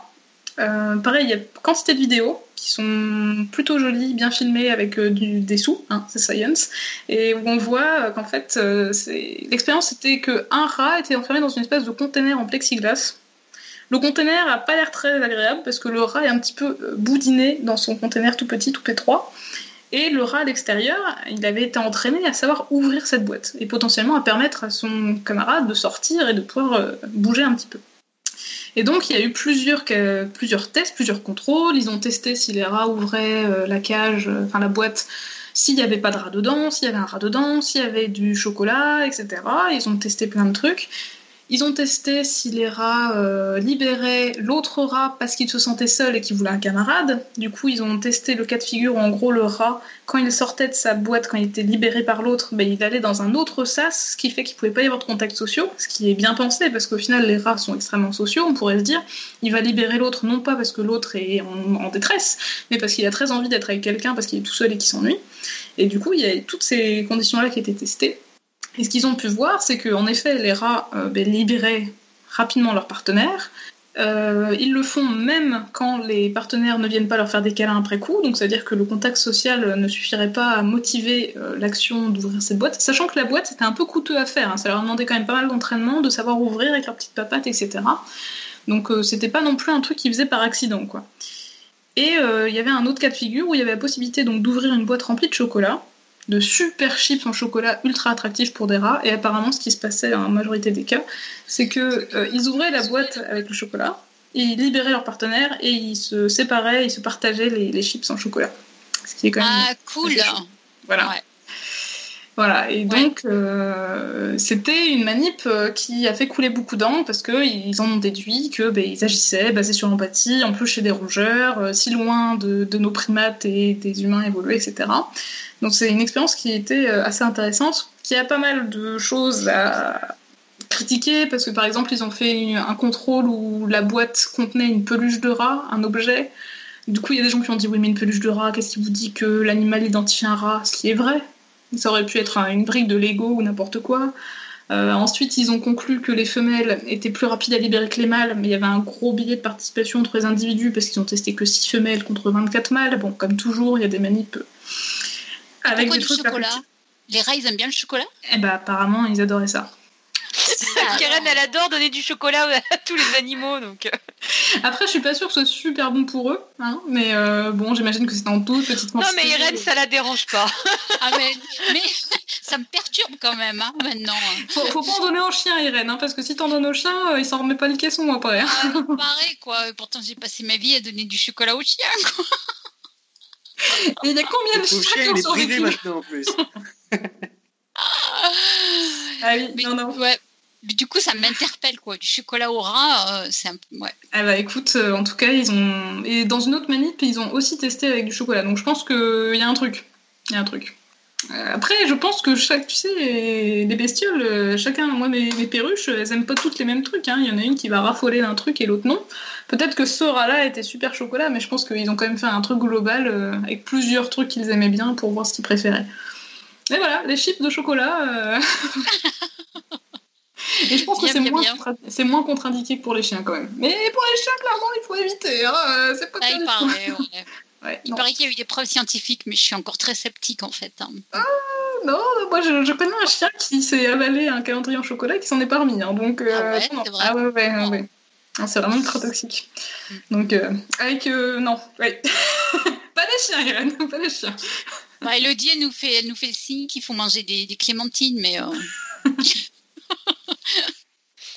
Exactement. Johan, c'est pour toi hein, ce soir. Et donc, euh, j'ai bientôt fini avec mon manip des rats. Pour euh, conclure, donc Bartel avec cette fameuse, euh, ce fameux container et le camarade qui vient en aide, ils ont refait la même manip en 2014. Et ce qui est intéressant, c'est que cette fois, ils ont fait varier la familiarité des individus entre ceux qui étaient enfermés et ceux qui libéraient, et entre les souches de rats testées. Et je trouve ça super intéressant. Je la trouve même euh, presque plus intéressante que la toute première. Ils ont observé, donc ils testent des rats soit noirs et blancs, soit blancs, de souches différentes. Et ils se sont rendus compte que les rats aidaient les rats d'une autre souche que la leur que s'ils avaient déjà été colocs, s'ils avaient déjà été hébergés dans la même boîte et qu'ils se connaissaient. Donc il y avait importance de la familiarité entre les individus. Et ce qui est intéressant aussi, c'est qu'ils ont fait des expériences où ils ont par exemple mis des rats noirs avec euh, des adultes blancs toute leur vie. Et il s'avère que le rat euh, ben, blanc, il va aider des rats noirs qu'il euh, identifie comme étant euh, sans doute son cercle familial proche, s'il a vécu avec eux, et pas des rats de sa propre souche. Donc il y a vraiment le rôle de l'apprentissage social et de l'environnement social qui joue vachement sur cette proportion à aider l'autre. Et donc je trouvais ça super intéressant parce que bah, moi c'est la question centrale de ma thèse, l'importance des relations et en quoi ça va aider pour euh, pour être pro-social avec les autres et je trouvais ça vraiment vraiment topissime. Et juste pour conclure, donc il y a Sato en 2015 qui a fait plus ou moins la même manip que Bartel avec des rats, mais cette fois plutôt que de les mettre dans des containers, ils ont fait un truc où les animaux étaient dans des box séparés. Il y en avait un qui est dans une piscine. Les rats, pareil, ça n'aime pas trop l'eau. Il y a des tests euh, assez anciens, par exemple le test de la piscine de Maurice, qui est aussi un test emblématique où on fout un rat euh, dans l'eau et il doit retrouver une plateforme. Du coup, il nage, il nage, il nage jusqu'à ce qu'il trouve la plateforme et on regarde à quelle vitesse il mémorise le chemin. Mais c'est pour montrer que les rats n'aiment pas trop nager, ils le font, ils savent le faire, mais euh, bon, c'est quand même du stress. Et donc là, ce qu'ils font, c'est qu'il y a un rat dans une piscine et l'autre a la possibilité d'ouvrir le sas pour que le rat puisse sortir et se mettre au sec. Donc même chose, ils les ont entraînés à ouvrir et ils ont observé que les rats apprennent à très vite ouvrir la porte et que ceux qui sont dans l'eau peuvent sortir très vite. Et là aussi, quand euh, ils ont déjà été mis dans l'eau, comme l'expérience des années 60, quand ils prennent des choses, quand vous avez déjà été dans le rôle de la victime, vous êtes vachement plus rapide pour venir en aide à celui qui vit le truc pas forcément agréable. Et c'était donc l'un des résultats, euh, c'est c'est ça, c'est que ceux qui ont déjà été mis dans l'eau sont beaucoup plus rapides à libérer ceux qui, du coup, euh, ont besoin d'être libérés. Voilà, et ça c'était des exemples d'aide ciblée. Et j'ai à peu près raconté tout ce que je voulais raconter, je crois. C'était très brouillon, c'était très long. Non, non, pas du tout. Ah non, pas du tout. hein, Pas du tout. hein. Et la conclusion de ta thèse, c'est C'était quoi très alors? passionnant. Ah bah Ouais. écoute, merci. Eh bien, euh, la conclusion de ma thèse, euh, c'est que ça s'est pas passé comme prévu parce que je voulais tester le miroir et puis je voulais tester plein de trucs avec l'empathie et c'était compliqué. Mais euh, par exemple, la manip sur les cris, parce que moi j'ai fait une manip où j'ai diffusé des cris de détresse. Et mon protocole c'était ça, c'est que je diffusais des cris à des oiseaux et soit c'était le cri d'un individu avec lequel ils étaient proches, donc soit c'était un frère ou une sœur, un partenaire de couple ou un ami, soit c'était le cri d'une autre perruche du groupe avec lequel ils n'avaient pas d'affinité, soit c'était un bruit artificiel. Alors, je vais pas le dire trop fort parce que c'est pas encore publié, même si c'est under review, mais euh, j'avais une différence significative et il réagissait plus fort quand c'était le cri d'un proche qu'un pas proche. Donc j'étais un peu super contente parce que d'habitude on arrive à faire la distinction entre. Enfin, les individus en tout cas ont des réactions comportementales différentes entre un bruit artificiel, donc un bruit blanc, c'est vraiment un truc. euh, Voilà. Et entre le cri de détresse, parce que dans le cri de détresse, bah, il y a la variable émotionnelle, mais faire la distinction entre le cri de détresse d'une perruche qu'ils connaissent en plus, et d'une perruche qu'ils connaissent mais dont ils sont, auquel ils sont affiliés, bah, c'était très improbable, mais il y avait des différences significatives. Donc j'avais regardé des comportements de stress, j'avais regardé euh, le, nombre de pas qu'ils faisaient, le nombre de cris. Euh, moi j'étudiais des perruches calopsides, donc elles ont une, une crête de plume sur la tête, donc j'ai regardé les positions de la crête selon qu'elles étaient inquiètes ou non. Et j'ai regardé aussi si elles fuyaient euh, la zone proche du haut-parleur. Est-ce qu'elles restaient à côté ou non, selon. Et ces comportements-là, euh, bah, ça marchait pour euh, cette distinction entre cris de proche et cris de pas proche. Donc, ça laissait sous-entendre que ben, il y avait bien une distinction, qu'ils pouvaient identifier qui était qui, qu'il y avait une émotion dans, le, dans la vocalisation, et qu'en plus, selon le lien affiliatif, ben, il y avait une réponse comportementale différente. Mhm. Voilà. Mhm. Bah, T'es prête pour ta thèse, là, c'est bon. Je suis parée, t'as vu? Ah, voilà. en plus, on a mis plein d'illustrations dans la chatroom, donc tu vas aller pouvoir les utiliser. euh, C'est. Ah bah parfait. oui, tous les mêmes, là, tu peux les utiliser, Bah, voilà. nickel, ça passera nickel à une thèse. Mais Ah bah, ouais. écoute, super. Moi en plus, là, j'ai fermé la Exactement. chatroom pour pas qu'il y ait de bruit, de trucs, de machin, parce que j'avais peur de faire une fausse manip. Et ben, je vais aller voir tout ça, ça va être la grosse fête. Alors, je crois qu'il y a eu quelques questions euh, dans, dans la chatroom. Euh, et Léa, tu es là? Tu veux les, tu veux les rapporter? Euh, oui, alors Je te euh, prends un peu au dépourvu, mais euh, oui. Euh, non, mais c'est bon. Je l'ai sous les yeux. super. Est-ce que tout a été rapporté sur, sur le conducteur? Oui, à peu près, oui, oui, je pense, oui. Ok, alors ça date peut-être un peu. Euh, parce qu'on a quand même parlé pendant deux heures. La la. Donc, il y a Gépif qui demande euh, donc quand on voit quelqu'un se prendre un grand coup dans les couilles, j'imagine, est-ce que c'est de l'empathie? Alors, ça dépend si on a mal pour lui ou non. Mais euh, potentiellement. euh, Alors après, il y a aussi un cas que j'ai pas abordé, mais quand on aime quelqu'un, en théorie, ben, on est dans l'empathie. C'est-à-dire que s'il est triste, on est triste aussi, on essaie de venir en aide, etc. Mais il y a le cas inverse de quand c'est quelqu'un qu'on ne peut pas piffrer. Et ça a aussi été observé par les psychologues. Parce que c'est... Alors il y a un mot allemand qui existe pour ça et il m'échappe complètement. Schadenfreude. Exactement, merci, la Schadenfreude. Et c'est Wow. le fait de se réjouir de la tristesse des autres. Et là, au contraire, il va y avoir un effet inverse de ce qu'est l'empathie. C'est-à-dire que l'émotion de l'autre, bah, au contraire, euh, on, on va pas ressentir la même. On va être très heureux de voir que l'autre est en détresse, etc. Donc, pour répondre à la question du coup dans les houilles, euh, j'imagine que ça dépend vachement du lien qu'on va avoir. Et puis, bah, si on a mal pour lui, c'est que potentiellement on est empathique. Alors que si on est très content, c'est que bah, c'était peut-être quelqu'un avec qui on s'entendait pas trop et on est plutôt content de sa déconvenue. D'accord. Euh, alors, il y a une autre question de Monsieur Nose, alors qui remonte un peu aussi. Euh, est-ce que quand il y a une compassion, enfin non, est-ce que quand il y a empathie, on sous-entend qu'il y a une compassion nécessaire, ou alors est-ce qu'on résume euh, l'empathie à une compréhension du comportement des individus? Alors, comportement, je pense que c'est trop large. Quand il y a empathie, c'est la compréhension des émotions de l'autre. Les émotions, sachant qu'elles sont traduites par des comportements. Souvent, on analyse les émotions parce qu'on voit une action et qu'on l'identifie comme étant rapportée à une émotion donnée. Parce que les émotions, elles on les voit pas apparaître comme ça euh, sous nos yeux, euh, dans, flotter dans les airs. Alors, pour euh, répondre à la question, la compassion, bah, tout dépend comment. elle- moi, je pense que la compassion et le fait d'agir ou non, ça dépend du niveau d'empathie. Si, euh, comme on dit avec l'histoire d'un deuil, si on va voir quelqu'un et qu'on lui dit euh, toutes mes condoléances et qu'on est sincèrement triste pour elle, c'est déjà un niveau d'empathie. C'est qu'on est capable de comprendre l'émotion de l'autre, on se met à sa place, on est potentiellement triste aussi. Après, la compassion, tout dépend de est-ce que c'est juste je compatis, le dire de le dire je compatis. Dans ce cas, je pense que ça s'identifie plus au terme qu'on avait utilisé au début, là, où on parlait de, de sympathie, c'est-à-dire euh, je ressens la même émotion, mais je veux pas aller plus loin. Je reste assez détaché. Ok, je pense que je ressens comme toi, mais sans plus.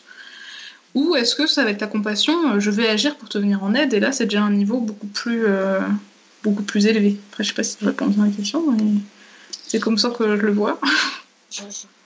Je crois que ça répond à la question. Enfin, D'accord. Ouais, ouais.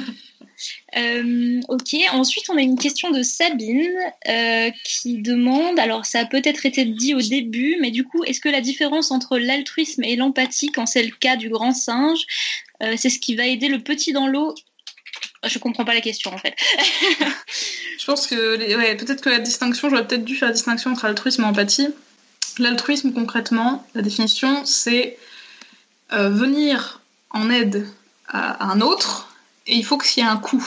Donc, euh, par exemple, contrairement à la prosocialité, la prosocialité, c'est un terme que j'ai utilisé par ailleurs. La prosocialité, c'est toutes les actions qui ont un bénéfice pour l'autre, mais qui n'ont pas forcément un coût. L'altruisme est dans la prosocialité. Donc, par exemple, quand je donne mon sang, c'est un coût. Euh, on me prend mon sang, ça fait mal, ça pique, ça prend du temps, et je donne mon sang à quelqu'un d'autre. Ça, c'est de l'altruisme. Donc, dans l'exemple que j'ai donné du singe qui se jette dans l'eau pour venir en aide, il y a clairement un coût, puisque le singe a perdu la vie en voulant aider. Donc, c'est de l'altruisme, et le moteur de cet altruisme, ça serait l'empathie. Le fait de comprendre l'émotion de l'autre et d'être capable de savoir comment réagir dans un temps donné. ok. Ouais, c'est vrai que c'est important effectivement de, de redéfinir tout ça. C'est pas Ouais. pareil, ouais. C'est vrai que j'aurais dû Mm. repartir euh, du début. Après, comme c'est des notions qui sont très imbriquées les unes dans les autres, c'est vrai que c'est toujours la Ouais. question de l'œuf et de la poule. quoi. Qu'est-ce qui motive l'autre? Qu'est-ce qui est à l'origine de l'autre? L'une des théories, c'est que l'empathie serait un des moteurs. Mais il y a tout plein d'autres Et- théories. Justement, que- est-ce qu'on pourrait avoir des exemples euh, dans le monde animal d'altruisme qui ne serait pas euh, motivé par de l'empathie? Tout plein. par exemple, euh, par exemple, le fait que chez les oiseaux, il y a des parades nuptiales où il y a le mâle qui va donner de la nourriture à sa femelle. Le partage alimentaire, ça a un coût, dans le sens où tu as attrapé un truc super goûtu avec plein de nutriments, tu le laisses tomber pour le donner à l'autre, c'est un coût. Sauf que en donnant cette nourriture au partenaire, bah, en fait, euh, ça, a une raison derrière, c'est que la femelle, elle va sans doute accepter de s'accoupler avec toi et de faire plein de petits. Du coup, euh, tu as un avantage qui apparaît à ce moment-là. Euh, Qu'est-ce que tu as d'autre? Tu as. Alors pareil, hein, je- j'en ai écrit tout un chapitre dans mon intro de thèse. C'est là que tu dis Ah, Guetta, il faut vraiment que tu relises. parce que- Euh, Oui, ça serait mieux si tu relisais. ça serait avant. mieux, hein Ça serait mieux. Oui. Euh, alors, du coup, il y a le partage alimentaire, il y a tout ce qu'on appelle la réputation, par exemple. Euh, là aussi, avec le partage alimentaire, bon, parce que j'ai aussi fait une manip sur le partage alimentaire, donc j'ai pas mal d'exemples là-dessus. Mais par exemple, on a observé que euh, certains oiseaux partageaient plus que d'autres, notamment euh, le cratérope étoilé, une superbe bestiole qui vit, euh, qu'on appelle les Arabian Bubblers en anglais, c'est des espèces de pieuvres qui n'ont pas de couleur, qui vivent euh, dans le désert du Sinaï et qui vivent en groupe. Et on s'est rendu compte que les dominants avaient tendance à être vachement généreux avec les dominés. Mais c'est pas parce qu'ils sont purement altruistes, c'est parce qu'en fait, en donnant plus aux autres, bah, ils, ont, ils acquièrent une bonne réputation au sein du groupe. Et de ce fait, bah, il n'y a plus de combat vis-à-vis du dominant. Et puis, euh, bah, le dominant, puisqu'il a une super réputation, bah, toutes les femelles lui tombent dans les bras. euh, du coup, euh, super rentable. Et là aussi, c'est pas forcément purement. Après, il y a plein d'autres exemples. Pour l'exemple du don du sang, parce que c'est vrai que ça, a posé plein de questions. Le don du sang, c'est quand même extraordinaire. On donne son ça a un coût, et en plus, c'est pour venir en aide à des gens qu'on n'a jamais vus et qu'on verra sans doute jamais. Et c'est vrai que d'un point de vue des psychologues, on s'est posé plein de questions.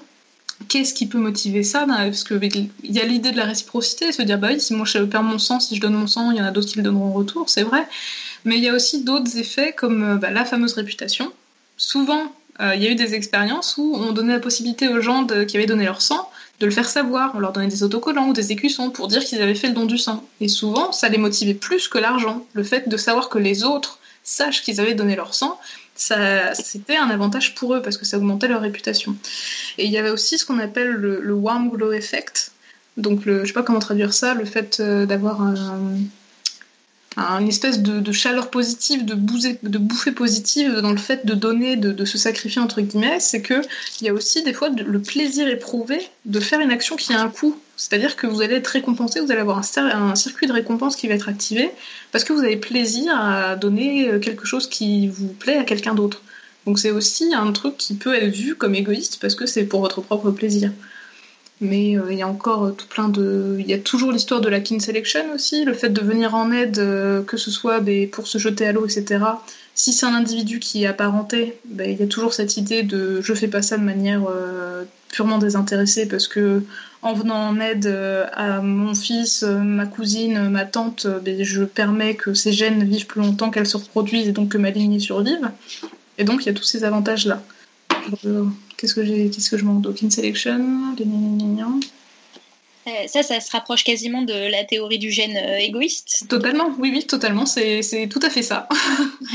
c'est, euh, c'est Kin Selection, on parle de sélection de parentèle, mais c'est exactement ça, ouais, c'est ce que disait Dawkins, euh, comme quoi on n'est que le véhicule de nos gènes et qu'on a tout intérêt à ce, qu'ils persistent et qu'on on favorise tous ceux qui en sont les porteurs. Ça, c'est hyper intéressant comme théorie. Ben oui, il y a plein de trucs. Euh, et puis, c'est encore un truc d'actualité. C'est vrai qu'il y a des choses qu'on explique euh, vraiment par ça. quoi. C'est vrai que surtout les insectes sociaux, alors là aussi, je ne veux pas m'avancer parce que mes, mes, connaissances commencent à dater, mais euh, sur le fonctionnement des fourmis, il y a des trucs fascinants. quoi. Enfin, Ouais, il y aurait de quoi une émission juste avec ouais. part entière, ouais. ouais, Ça serait bien un dossier sur les fourmis, ça serait super. Agatha? Oui. Tu fais quoi Tu ta thèse? euh, je, tombe en coma pendant un mois, mais après, euh, ouais, pourquoi pas, avec grand plaisir. Ah, ben voilà. On avait eu un, dossier sur les abeilles qui était pas mal. Euh, il y avait une idée qu'on n'a jamais suivie avec celui qui était venu nous parler des abeilles, qui était de faire un truc maths et, maths et bio, justement sur modéliser. Avec les fourmis, il y aurait plein de choses à dire. Mais il y, a des il y a des équipes entières qui bossent là-dessus, notamment, euh, je crois, je ne veux pas dire de bêtises, mais à Toulouse, euh, là où je suis en villégiature pour l'instant, je crois qu'il y a une équipe qui est entièrement là-dessus, qui, qui remodélise avec des petits robots l'organisation sociale de certains insectes. Ils font des trucs de, de fifou. Hein. Moi, j'y comprends rien en modélisation parce, que. Parce qu'elle nous dit que les fourmis, c'est déjà fait. Donc J'ai oublié quand. Euh, c'est épisode 80 et les brouettes de mémoire. Ah oui, il y a longtemps alors. Hein. Ouais, ça date, ouais. ouais. Je suis en train d'essayer de le retrouver, le numéro. Faire ça sous l'angle de l'éthologie, à mon avis, ça serait super. Écoute. Il faudrait que je bosse parce que là c'est un peu plus loin de mes sujets de, de cœur, mais. Euh, oh, bon, on te laissera quelques semaines quand même. Ouais, comme, comme un post-thèse, c'est Voilà.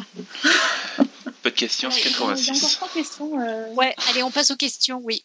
Il y a encore trois questions dans la chatroom. Alors, une question de Monsieur Nose qui fait référence euh, au test du miroir et qui demande s'il y a une variante euh, d'efficacité en fonction de la position verticale horizontale du miroir. Alors, j'imagine que c'est la déformation qui va, qui va faire le résultat, mais. Alors, je crois qu'il y avait une histoire avec des éléphants, non euh, Il y avait eu un truc avec les éléphants selon la position du miroir, c'est ça? Exactement. En fait, ce qui s'est passé avec les éléphants, c'est que la première fois qu'on a testé des éléphants avec le miroir, ils n'ont pas réussi le test pour une raison simple, c'était pas l'orientation du miroir, c'était sa taille. C'est-à-dire que le premier test, les défends, en fait, ils pouvaient pas avoir son corps en entier, ils pouvaient voir qu'une partie de sa tête.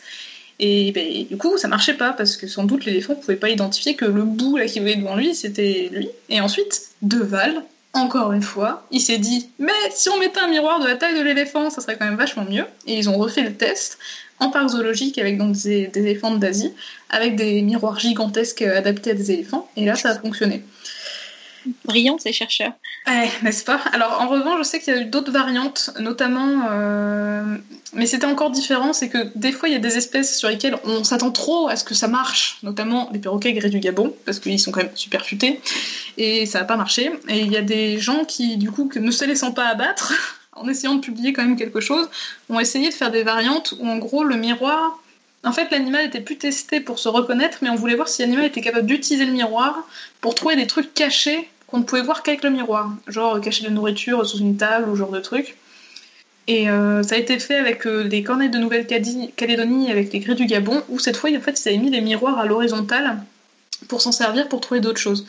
Et je sais qu'avec les grilles du Gabon, il l'a mis à l'horizontale pour une autre raison, parce qu'il voulait mimer le fait euh, que les animaux se voyaient naturellement dans les taches d'eau, et que c'était peut-être plus naturel pour eux de se voir euh, au sol plutôt que face à eux, sur un mur, etc. Mais de là à dire que l'inclinaison du miroir a changé les résultats du test, je crois pas. ok, ça, fait sens. Merci pour cette réponse. Alors là, il y a une question de GPIF qui est un peu plus politique. Est-ce que tous ces faits sont des arguments qui sont repris par les antispécistes? Très bonne question. J'ai très peu lu d'arguments antispécistes, je dois dire. Euh, ça serait tout à leur honneur, puisque ce sont des expériences qui montrent la sensibilité des animaux. De ce fait, euh, s'ils sont antispécistes et contre l'exploitation de toute forme animale, ça irait et ça ferait sens, comme tu le disais. Mais je t'avoue, je, ne sais pas. ça, pour le coup, je ne veux pas dire de bêtises. Donc, euh, peut-être. tu, ne prends pas part au, débat antispéciste, du coup. C'est un débat, donc. Vas-y. L'empathie interespèce, est-ce que, est que le, véganisme ou le, végétarianisme, c'est des formes d'empathie vis-à-vis d'autres formes animales? Ça serait une question très intéressante. Mais je doute que. Enfin, je doute, ça existe peut-être, mais je ne les ai pas lues s'il y a des études qui s'intéressent sur la question. Moi, ce que je sais juste de mon expérience, je l'ai côtoyé euh, plusieurs fois dans des réunions, dans des, des gens qui étaient végétariens, véganes, voire antispécistes. Et ce qui m'a euh, surpris, c'est que j'ai croisé beaucoup de gens en fait qui n'étaient pas forcément des grands fans d'animaux, j'ai trouvé ça assez intéressant comme profil. C'est des gens qui euh, qui n'étaient pas des fous d'animaux, qui même euh, petits s'y intéressaient pas, ou au contraire même n'étaient pas forcément très sympas avec les animaux, et qui ont eu une prise de conscience tardive et qui se sont dit mais en fait c'est le respect d'une vie, et qui voyaient pas forcément le côté j'aime les animaux donc j'arrête de manger de la viande, etc. Et j'avais trouvé que c'était une réflexion vraiment intéressante. J'ai eu une discussion vraiment euh, très instructive avec une, jeune femme comme ça qui m'expliquait sa démarche dans le véganisme. Et j'ai vraiment trouvé ça super intéressant de voir que par ailleurs, bah, c'était pas son délire euh, d'aller faire une rando pour regarder euh, les oiseaux et les abeilles, euh, ce que moi j'aimerais bien faire, mais que elle était vraiment dans son combat pour se dire que bah, c'était le respect d'une vie, enfin vraiment d'égal à égal, que la vie d'une abeille valait autant que celle d'un humain et que cette démarche-là était valable. Ah ouais, moi je confirme, hein. j'essaie d'être végane exactement pour ça. Hein. Et à l'inverse, ce qui est assez amusant, c'est qu'il y a plein de, de chasseurs qui ont un rapport euh, plutôt euh, à beaucoup euh, vouloir voir les animaux, etc., qui prennent comme prétexte pour être en plein milieu de la nature et voir les animaux parce qu'ils aiment vraiment ça. Et, qui peuvent avoir vraiment un plaisir euh, que, moi je connais pour le coup d'aller me paumer dans la nature pour aller regarder des animaux les observer. Bon, moi j'en porte pas de carabine, mais. Euh, bah oui, c'est ça. Il y a vraiment des profils très différents. J'ai croisé aussi des, des, chasseurs qui étaient plus naturalistes que chasseurs et qui étaient super calés sur les plantes et les animaux, etc.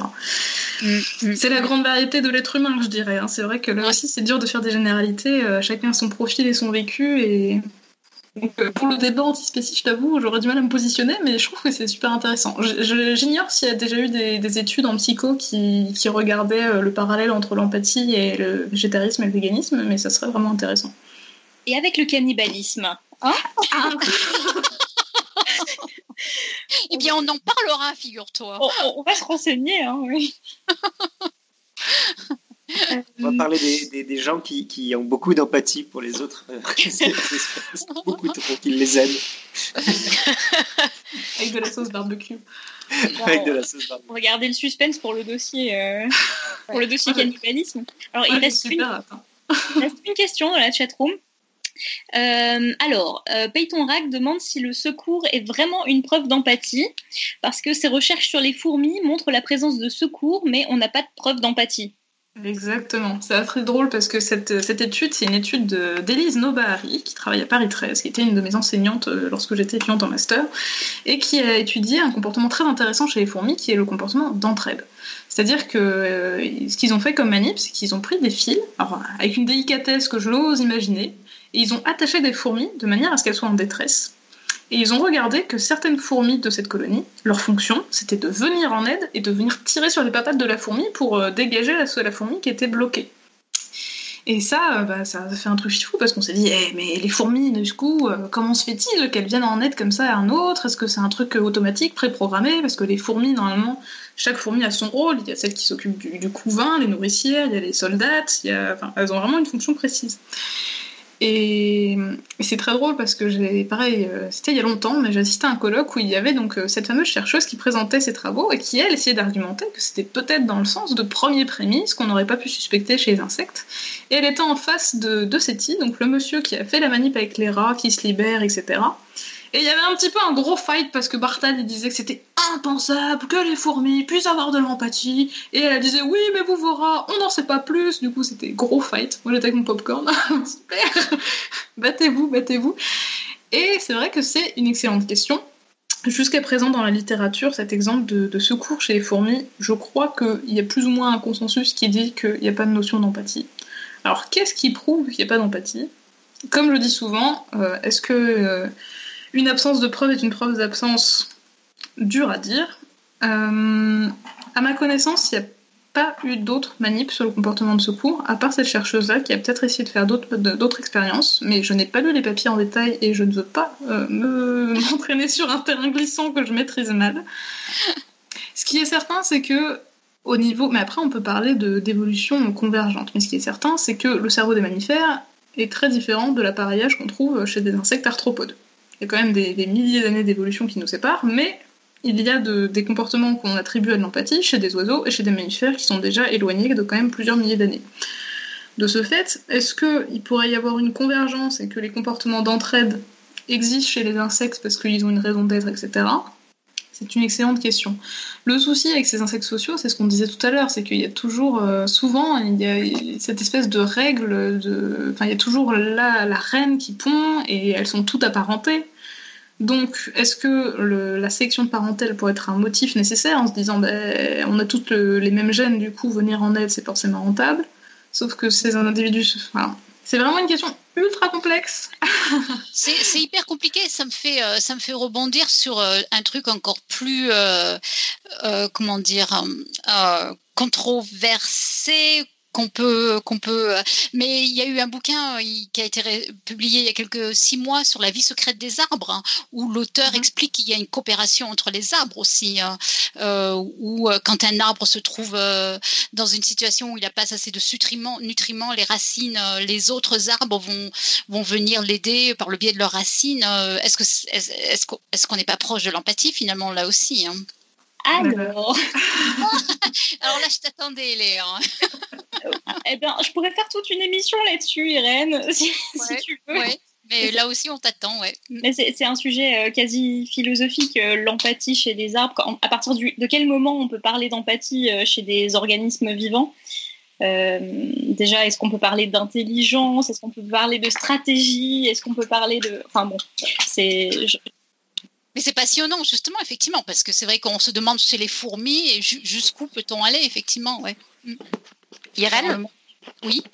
Après, euh, ça a déjà été un peu abordé l'année dernière dans un sujet podcast avec un, un invité, je me souviens plus du nom, je suis désolée, peut-être que Robin là.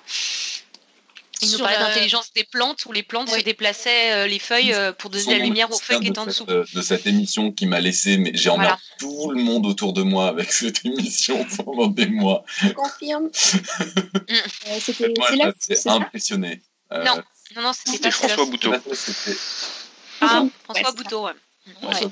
Pascal, t'es vraiment trop fort, t'es fatigant. Ouais. Cet épisode m'a effectivement aussi beaucoup marqué. Ouais. Ah. Bah, si même Pascal prend, prend la, la, parole pour dire quelque chose. c'est vraiment. C'est pas peu dire. C'est vraiment. Ouais, c'est pas peu dire. mais, euh, mais oui, Eléa, il faut absolument que tu l'écoutes. Hein. Non, mais je l'ai écouté. Ah. je l'ai écouté cette semaine, même deux fois. Euh, voilà. Euh, voilà. Donc, il n'y a, plus de questions dans la chat room, mais alors, si, si je peux me permettre, j'ai une petite question, euh, Agatha. Tout à fait qui est, qui est peut-être euh, quasi philosophique et qui rejoint un peu le, la question d'avant sur euh, est-ce que, est-ce que, en gros, les, les, individus doivent se connaître pour avoir de l'empathie les uns envers les autres? En fait, moi, j'avais une question sur la, la place du langage. Est-ce qu'il y a des études qui, qui montrent que euh, le, le, langage et l'échange de langage entre les individus favorisent l'empathie? Alors, tu veux dire par exemple chez des espèces humaines, si elles parlent la même langue ou non, si par exemple ça a favorisé l'entraide ou ce genre de choses? Oh, même, même chez, des, chez des singes, par exemple, est-ce que des singes qui, qui, communiquent plus entre eux, parce qu'ils ont aussi des, des, éléments de langage, euh, est-ce qu'ils vont avoir plus d'empathie les uns pour les autres? Alors, j'essaie de réfléchir dans mes souvenirs. Ce qui est... Il y a les, les oiseaux qui ont des accents aussi truc de. Oui, avec les, les dialectes, le fait qu'ils ont quelques subtilités au niveau de leur vocalisation, etc. Euh, ce qui est certain, c'est que chez les espèces, la vocalisation, comme je disais, ça a vraiment un rôle très important. Ce qui fait que quand tu vas avoir un individu qui crie, euh, c'est très probable que ça déclenche une réaction chez l'autre. Euh, alors après, pour dire, alors il y avait l'exemple là du singe dont je parlais tout à l'heure qui s'échangeait les outils dont ils avaient besoin, qui le faisait parce qu'il faisait de la quémande. Donc il y avait une communication qui était plus gestuelle plutôt que vocale, mais qui montrait bien qu'il y en avait un qui avait un besoin plus que l'autre.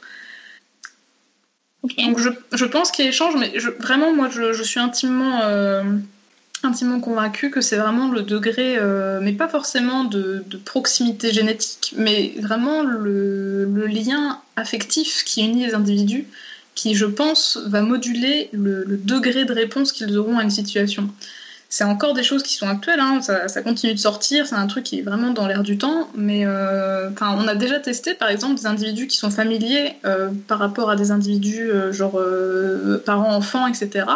Et souvent il y a vraiment des, différences, quoi, dans le sens où on va beaucoup plus partager avec un individu qu'on apprécie ou avec lequel on a un lien particulier qu'avec un autre. Après, le rôle de la communication dans cet effort-là, te dis, il y a l'exemple des singes qui quémandent et avec lequel ça marche plus. Mais j'ai pas d'autres exemples en tête euh, au niveau des communications acoustiques. Ça existe peut-être, mais je ne les connais pas. Ok, c'est juste par curiosité.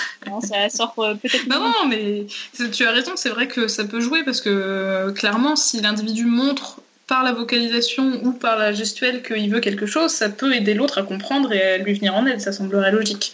Mmh. Mais euh, j'ai pas d'exemple là tout de suite. Il y a des exemples plus avec les, exemples de coopération, mais la coopération là aussi c'est un truc plus compliqué où en gros il faut que deux individus réalisent la même tâche au même moment. Donc c'est pas franchement de l'empathie, c'est plus de la compréhension du rôle de l'autre. C'est pas forcément je comprends l'émotion de l'autre, c'est je comprends qu'il faut que l'autre tire en même temps que moi sur une ficelle pour qu'on ait de la bouffe en même temps. Et ça, pour les tâches de coopération, il y a eu plusieurs manips où on a montré que ben, il y avait certains individus qui avaient compris qu'il fallait attendre que l'autre arrive pour tirer, que ça servait à rien de tirer comme un débile tout seul sur le truc parce que ça marchait pas. Il y a des choses où on a vu qu'il y avait des individus qui en gros euh, forçaient les autres à coopérer, donc c'était de la coopération euh, pas forcément euh, de plein gré, notamment avec des oiseaux, des kéas, des gros perroquets avec le bec crochu là, où il y a une expérience qui est assez drôle, où en gros il y a un individu qui était dominant qui tapait sur l'autre pour qu'il aille se mettre sur une espèce de, bascule pour qu'ils coopèrent et qu'ils aient de la bouffe tous les deux en même temps. Mais en gros le dominant tapait sur le dominé pour qu'ils coopèrent ensemble. Mais il y avait bien une compréhension du rôle de l'autre, mais pas une compréhension de ses émotions. Donc c'est plus trop dans le sens de, l'empathie. Ok. Voilà. Je sais pas si ça répond trop, ça reste vague, je suis désolée. non, mais c'est pas vague, en fait, ça montre combien le sujet est complexe. Euh, il y a des. C'est pas simple, effectivement, ouais. Et puis surtout, c'est le souci de, pour que ce soit des preuves irréfutables, il faut être capable de mesurer les émotions, donc passer par euh, de la physio qui soit pas invasive. Donc il faut pouvoir mesurer soit des changements de température, soit des battements cardiaques, soit euh, des hormones, euh, genre dans, dans, les excréments, des choses qui soient pas stressantes pour l'animal, parce qu'on peut se dire que la manipulation en elle-même de l'animal risque de modifier son émotion et donc de fausser complètement l'expérience. Et puis, il faut que ce soit des manips qui soient éthiques. On ne peut pas s'amuser à torturer les animaux et savoir ce que l'autre ressent pour euh, le bon plaisir de savoir comment ça fonctionne. Donc, c'est pour ça que c'est compliqué. Ouais, c'est compliqué. C'est vrai que j'en ai pas parlé, mais de plus en plus, on va vers les émotions positives. Par exemple, là, il y a une expérience qui est sortie cette année euh, sur les fameux Kea, les perroquets, et on s'est rendu compte que quand un perroquet commençait à jouer, les autres avaient tendance à jouer aussi. Donc, on pense aussi que le jeu peut être euh, une émotion qui peut être contagieuse, qui ferait partie de la contagion émotionnelle, le premier niveau d'empathie. Mais il y a encore plein de choses à faire. ouais, ouais. Euh, alors, il n'y a, plus de questions dans la chatroom, mais euh, Agatha, je voulais, je voulais te remercier parce que c'est passionnant ce que tu racontes. Ah, bah, c'est gentil, parce que moi j'ai l'impression de m'en mêler, d'être super longue. Elle me dit, mais je vais barder tellement. ah non, non, pas du tout. Hein. Ah non, c'est super. non, pas du tout. Hein. Bah super, si je vous ai intéressé tout ce temps et toutes ces longues heures, euh, c'est que c'était bien. Oui. Et hum, avant que, avant que tu nous donnes ta citation, on va, on va passer. citation que je n'ai pas, mais tout à fait. bah, Profites-en, t'as une minute là en gros. Voilà. Bon, après, c'est pas grave. Mais, bon. mais on va passer quand même euh, au pitch étincelant de la oh semaine prochaine. Ah, et ça, c'est moi, ça. Euh, oui, euh, parce que la semaine prochaine, c'est moi qui vais vous causer et on va allumer le feu. Si, si, euh, j'espère que vous êtes prêts pour les blagues qui pètent et pour les histoires chimiquement peu ragoûtantes, puisqu'on va parler allumette, le petit objet banal du quotidien, franchement, s'il en est un. soyons honnêtes, je suis pas sûre qu'il y ait grand monde qui prête encore attention aux allumettes. Mais moi, si, en fait. Et dans le dossier de la semaine prochaine, je vais vous parler de ce petit objet, objet dont l'apparence si simple fait parfois oublier son usage qui est quand même du feu de Dieu, permettre d'un claquement de doigts ou presque de produire le feu. Son arrivée dans les chaumières, elle a franchement été synonyme de confort. Et ce qui est surtout amusant, c'est que son invention, en fait, elle est le fruit d'une histoire qui est longue, qui est riche en péripéties et en anecdotes croquignoles que je m'en vais vous raconter gaiement la semaine prochaine. Voilà, et bien avec ça, je pense que vous n'avez aucune excuse de ne pas venir écouter le dossier de la semaine prochaine. Pour une fois, nous allons parler de chimie, quoi. Ça va être de pétard de feu d'enfer, hein, ouais. Ouais, il faut juste que j'essaie de vous trouver des petites vidéos même, euh, si je si j'arrive à vous en trouver. voilà, on va peut-être laisser encore un tout petit peu de temps à, à Agatha et on va passer au quiz du mois. Alors après les blagues qui pètent de Claire, on passe au quiz et il est de toute importance, une importance fondamentale, de répondre à cette question qui est peut-être essentielle. La mouche qui pète, un faux ou un tox Et pourquoi une importance fondamentale? Bah Parce que cette fois, ce n'est pas Alan qui s'y colle, on a laissé bien évidemment Topo se pencher sur la réponse. Sachez que toute réponse sera examinée et prise en compte, qu'elle soit théorique, empirique ou expérimentale. Surprenez-nous, n'hésitez pas à envoyer vos réponses par Twitter, par email, ou par Facebook. Voilà, là aussi, on, on, attend avec vraiment beaucoup d'impatience, en effet. les vraies questions, euh, quoi. Ouais, ah oui, ça, c'est les vraies questions de la vie, là. Ça, c'est, oui. Là, on tombe dans l'existentiel, pratiquement. Hein. Agatha, tu, tu, nous as trouvé une belle citation Ou tu, bah, peux passer le joker, hein, tu as le droit. Hein. Ben, j'ai des bouts de texte de Darwin qui sont cool, mais de là à dire, euh, bon, c'est pas non plus. Euh. Sinon, pour faire tout à fait classique euh, et pour illustrer ce qu'on a dit, bon, malheureusement, les, les enfin, des, vraies citations sur l'empathie, il n'y a pas des trucs fun, ou à moins c'est toujours les 36-15 bonheur dans ton cœur, tu vois, c'est toujours des. Enfin, mais des vraies citations de publics scientifiques sur l'empathie chouette, c'est plus compliqué à trouver que je ne le pensais. J'ai cette situation de Théodore Lips, euh, qui illustre ce qu'on disait. Donc euh, Théodore Lipp, celui qui a euh, à qui l'on doit le terme d'Einfühlung, de Einfühlung, pardon, d'empathie, et qui disait lorsque j'observe un équilibriste sur son fil, j'ai l'impression d'être à l'intérieur de lui. Voilà, c'est ce que j'avais. Voilà. Après, j'ai des bouts d'expression de Darwin, mais c'est vachement long. Et puis, si on commence à lire Darwin, on va lire tout le livre parce que c'est trop bien. Donc voilà. Non, mais celle-là était parfaite pour une, pour une citation trouvée à l'arrache. Elle est très bien. Oui. Moi, j'avais inventé une des miennes pendant un dossier, donc tu vois. Euh. bien joué, bien joué. Moi, je crois que j'aurais pas assez d'imagination, c'est le souci, mais euh, je, garde l'idée pour plus tard. voilà, avant qu'on passe euh, à la suite, on n'a pas beaucoup d'annonces, mais bon, je voudrais quand même revenir encore une fois, encore une fois, avec mes gros sabots pour faire la quête. Et oui. Donc, euh, si vous pouviez nous aider, même un tout petit peu, même 0,02% de vos revenus, nous vous en serions tellement reconnaissants. Euh, on a un système de ligne en ligne pour, des contributions euh, plutôt mensuelles, mais, mais, si vous ne voulez pas contribuer mensuellement et que vous ne voulez contribuer qu'un nombre limité de fois, n'oubliez surtout pas de vous désinscrire. Voilà, on a donc notre page Patreon sur, avec un lien sur notre page web. Voilà. Et puis, je voulais vous dire aussi que euh, si vous ne pouvez pas nous aider au regard de ces considérations très bassement matérielles, qu'à cela ne tienne, chers auditeurs, auditrices, nous vous aimons et nous vous aimerons tout autant. Oh, c'est beau. c'est beau, hein. Euh, bah, quitte à ce qu'il n'y ait pas beaucoup d'annonces, j'en rajoute une de dernière minute, puisque la semaine dernière, certains des membres du podcast sont allés participer au forum CNRS. Pour ceux qui ne sont pas allés les voir en live, on vous en veut pas, mais vous pouvez toujours voir les rediffusions des débats, des FAQ, des tables rondes et autres formats de de conf en fait où il y a eu des chercheurs qui sont venus parler de plein plein de thématiques euh, différentes. Elles sont dispo sur la page Facebook, je crois. Et puis alors peut-être ailleurs sur le grand internet mondial, mais j'avoue que je vous laisse chercher vu que je suis une brêle là-dessus. voilà, ça c'était de l'annonce. J'en fais une autre puisque notre invité du jour, Agatha, va bientôt devenir docteur en sciences le 18 décembre pour ceux qu'on suivi. Bravo pour cet accomplissement et comme à Podcast Science, on baigne dans l'empathie, on est hyper heureux pour elle et bien fier de l'avoir eu avec nous aujourd'hui. Et quitte à parler de docteur, ça va être aussi le cas d'Eléa. Ce mois-ci, le 11 décembre, elle soutient. On a donc deux nouvelles docteurs en décembre. Bravo, bravo, youpi, youpi, on est hyper contents. Les filles, ça va? Pas trop stressées? On n'a pas la pression? Pour l'instant, ça va. Je sais pas toi, Agatha. Euh, moi, je j'ai pas commencé à m'inquiéter, donc c'est pas forcément une bonne chose. Euh, moi, moi non plus, en fait. Mais c'est beau, c'est beau parce que moi, moi, à votre époque, mais j'étais déjà mais au 36e dessous, quoi. c'est bien, c'est bien.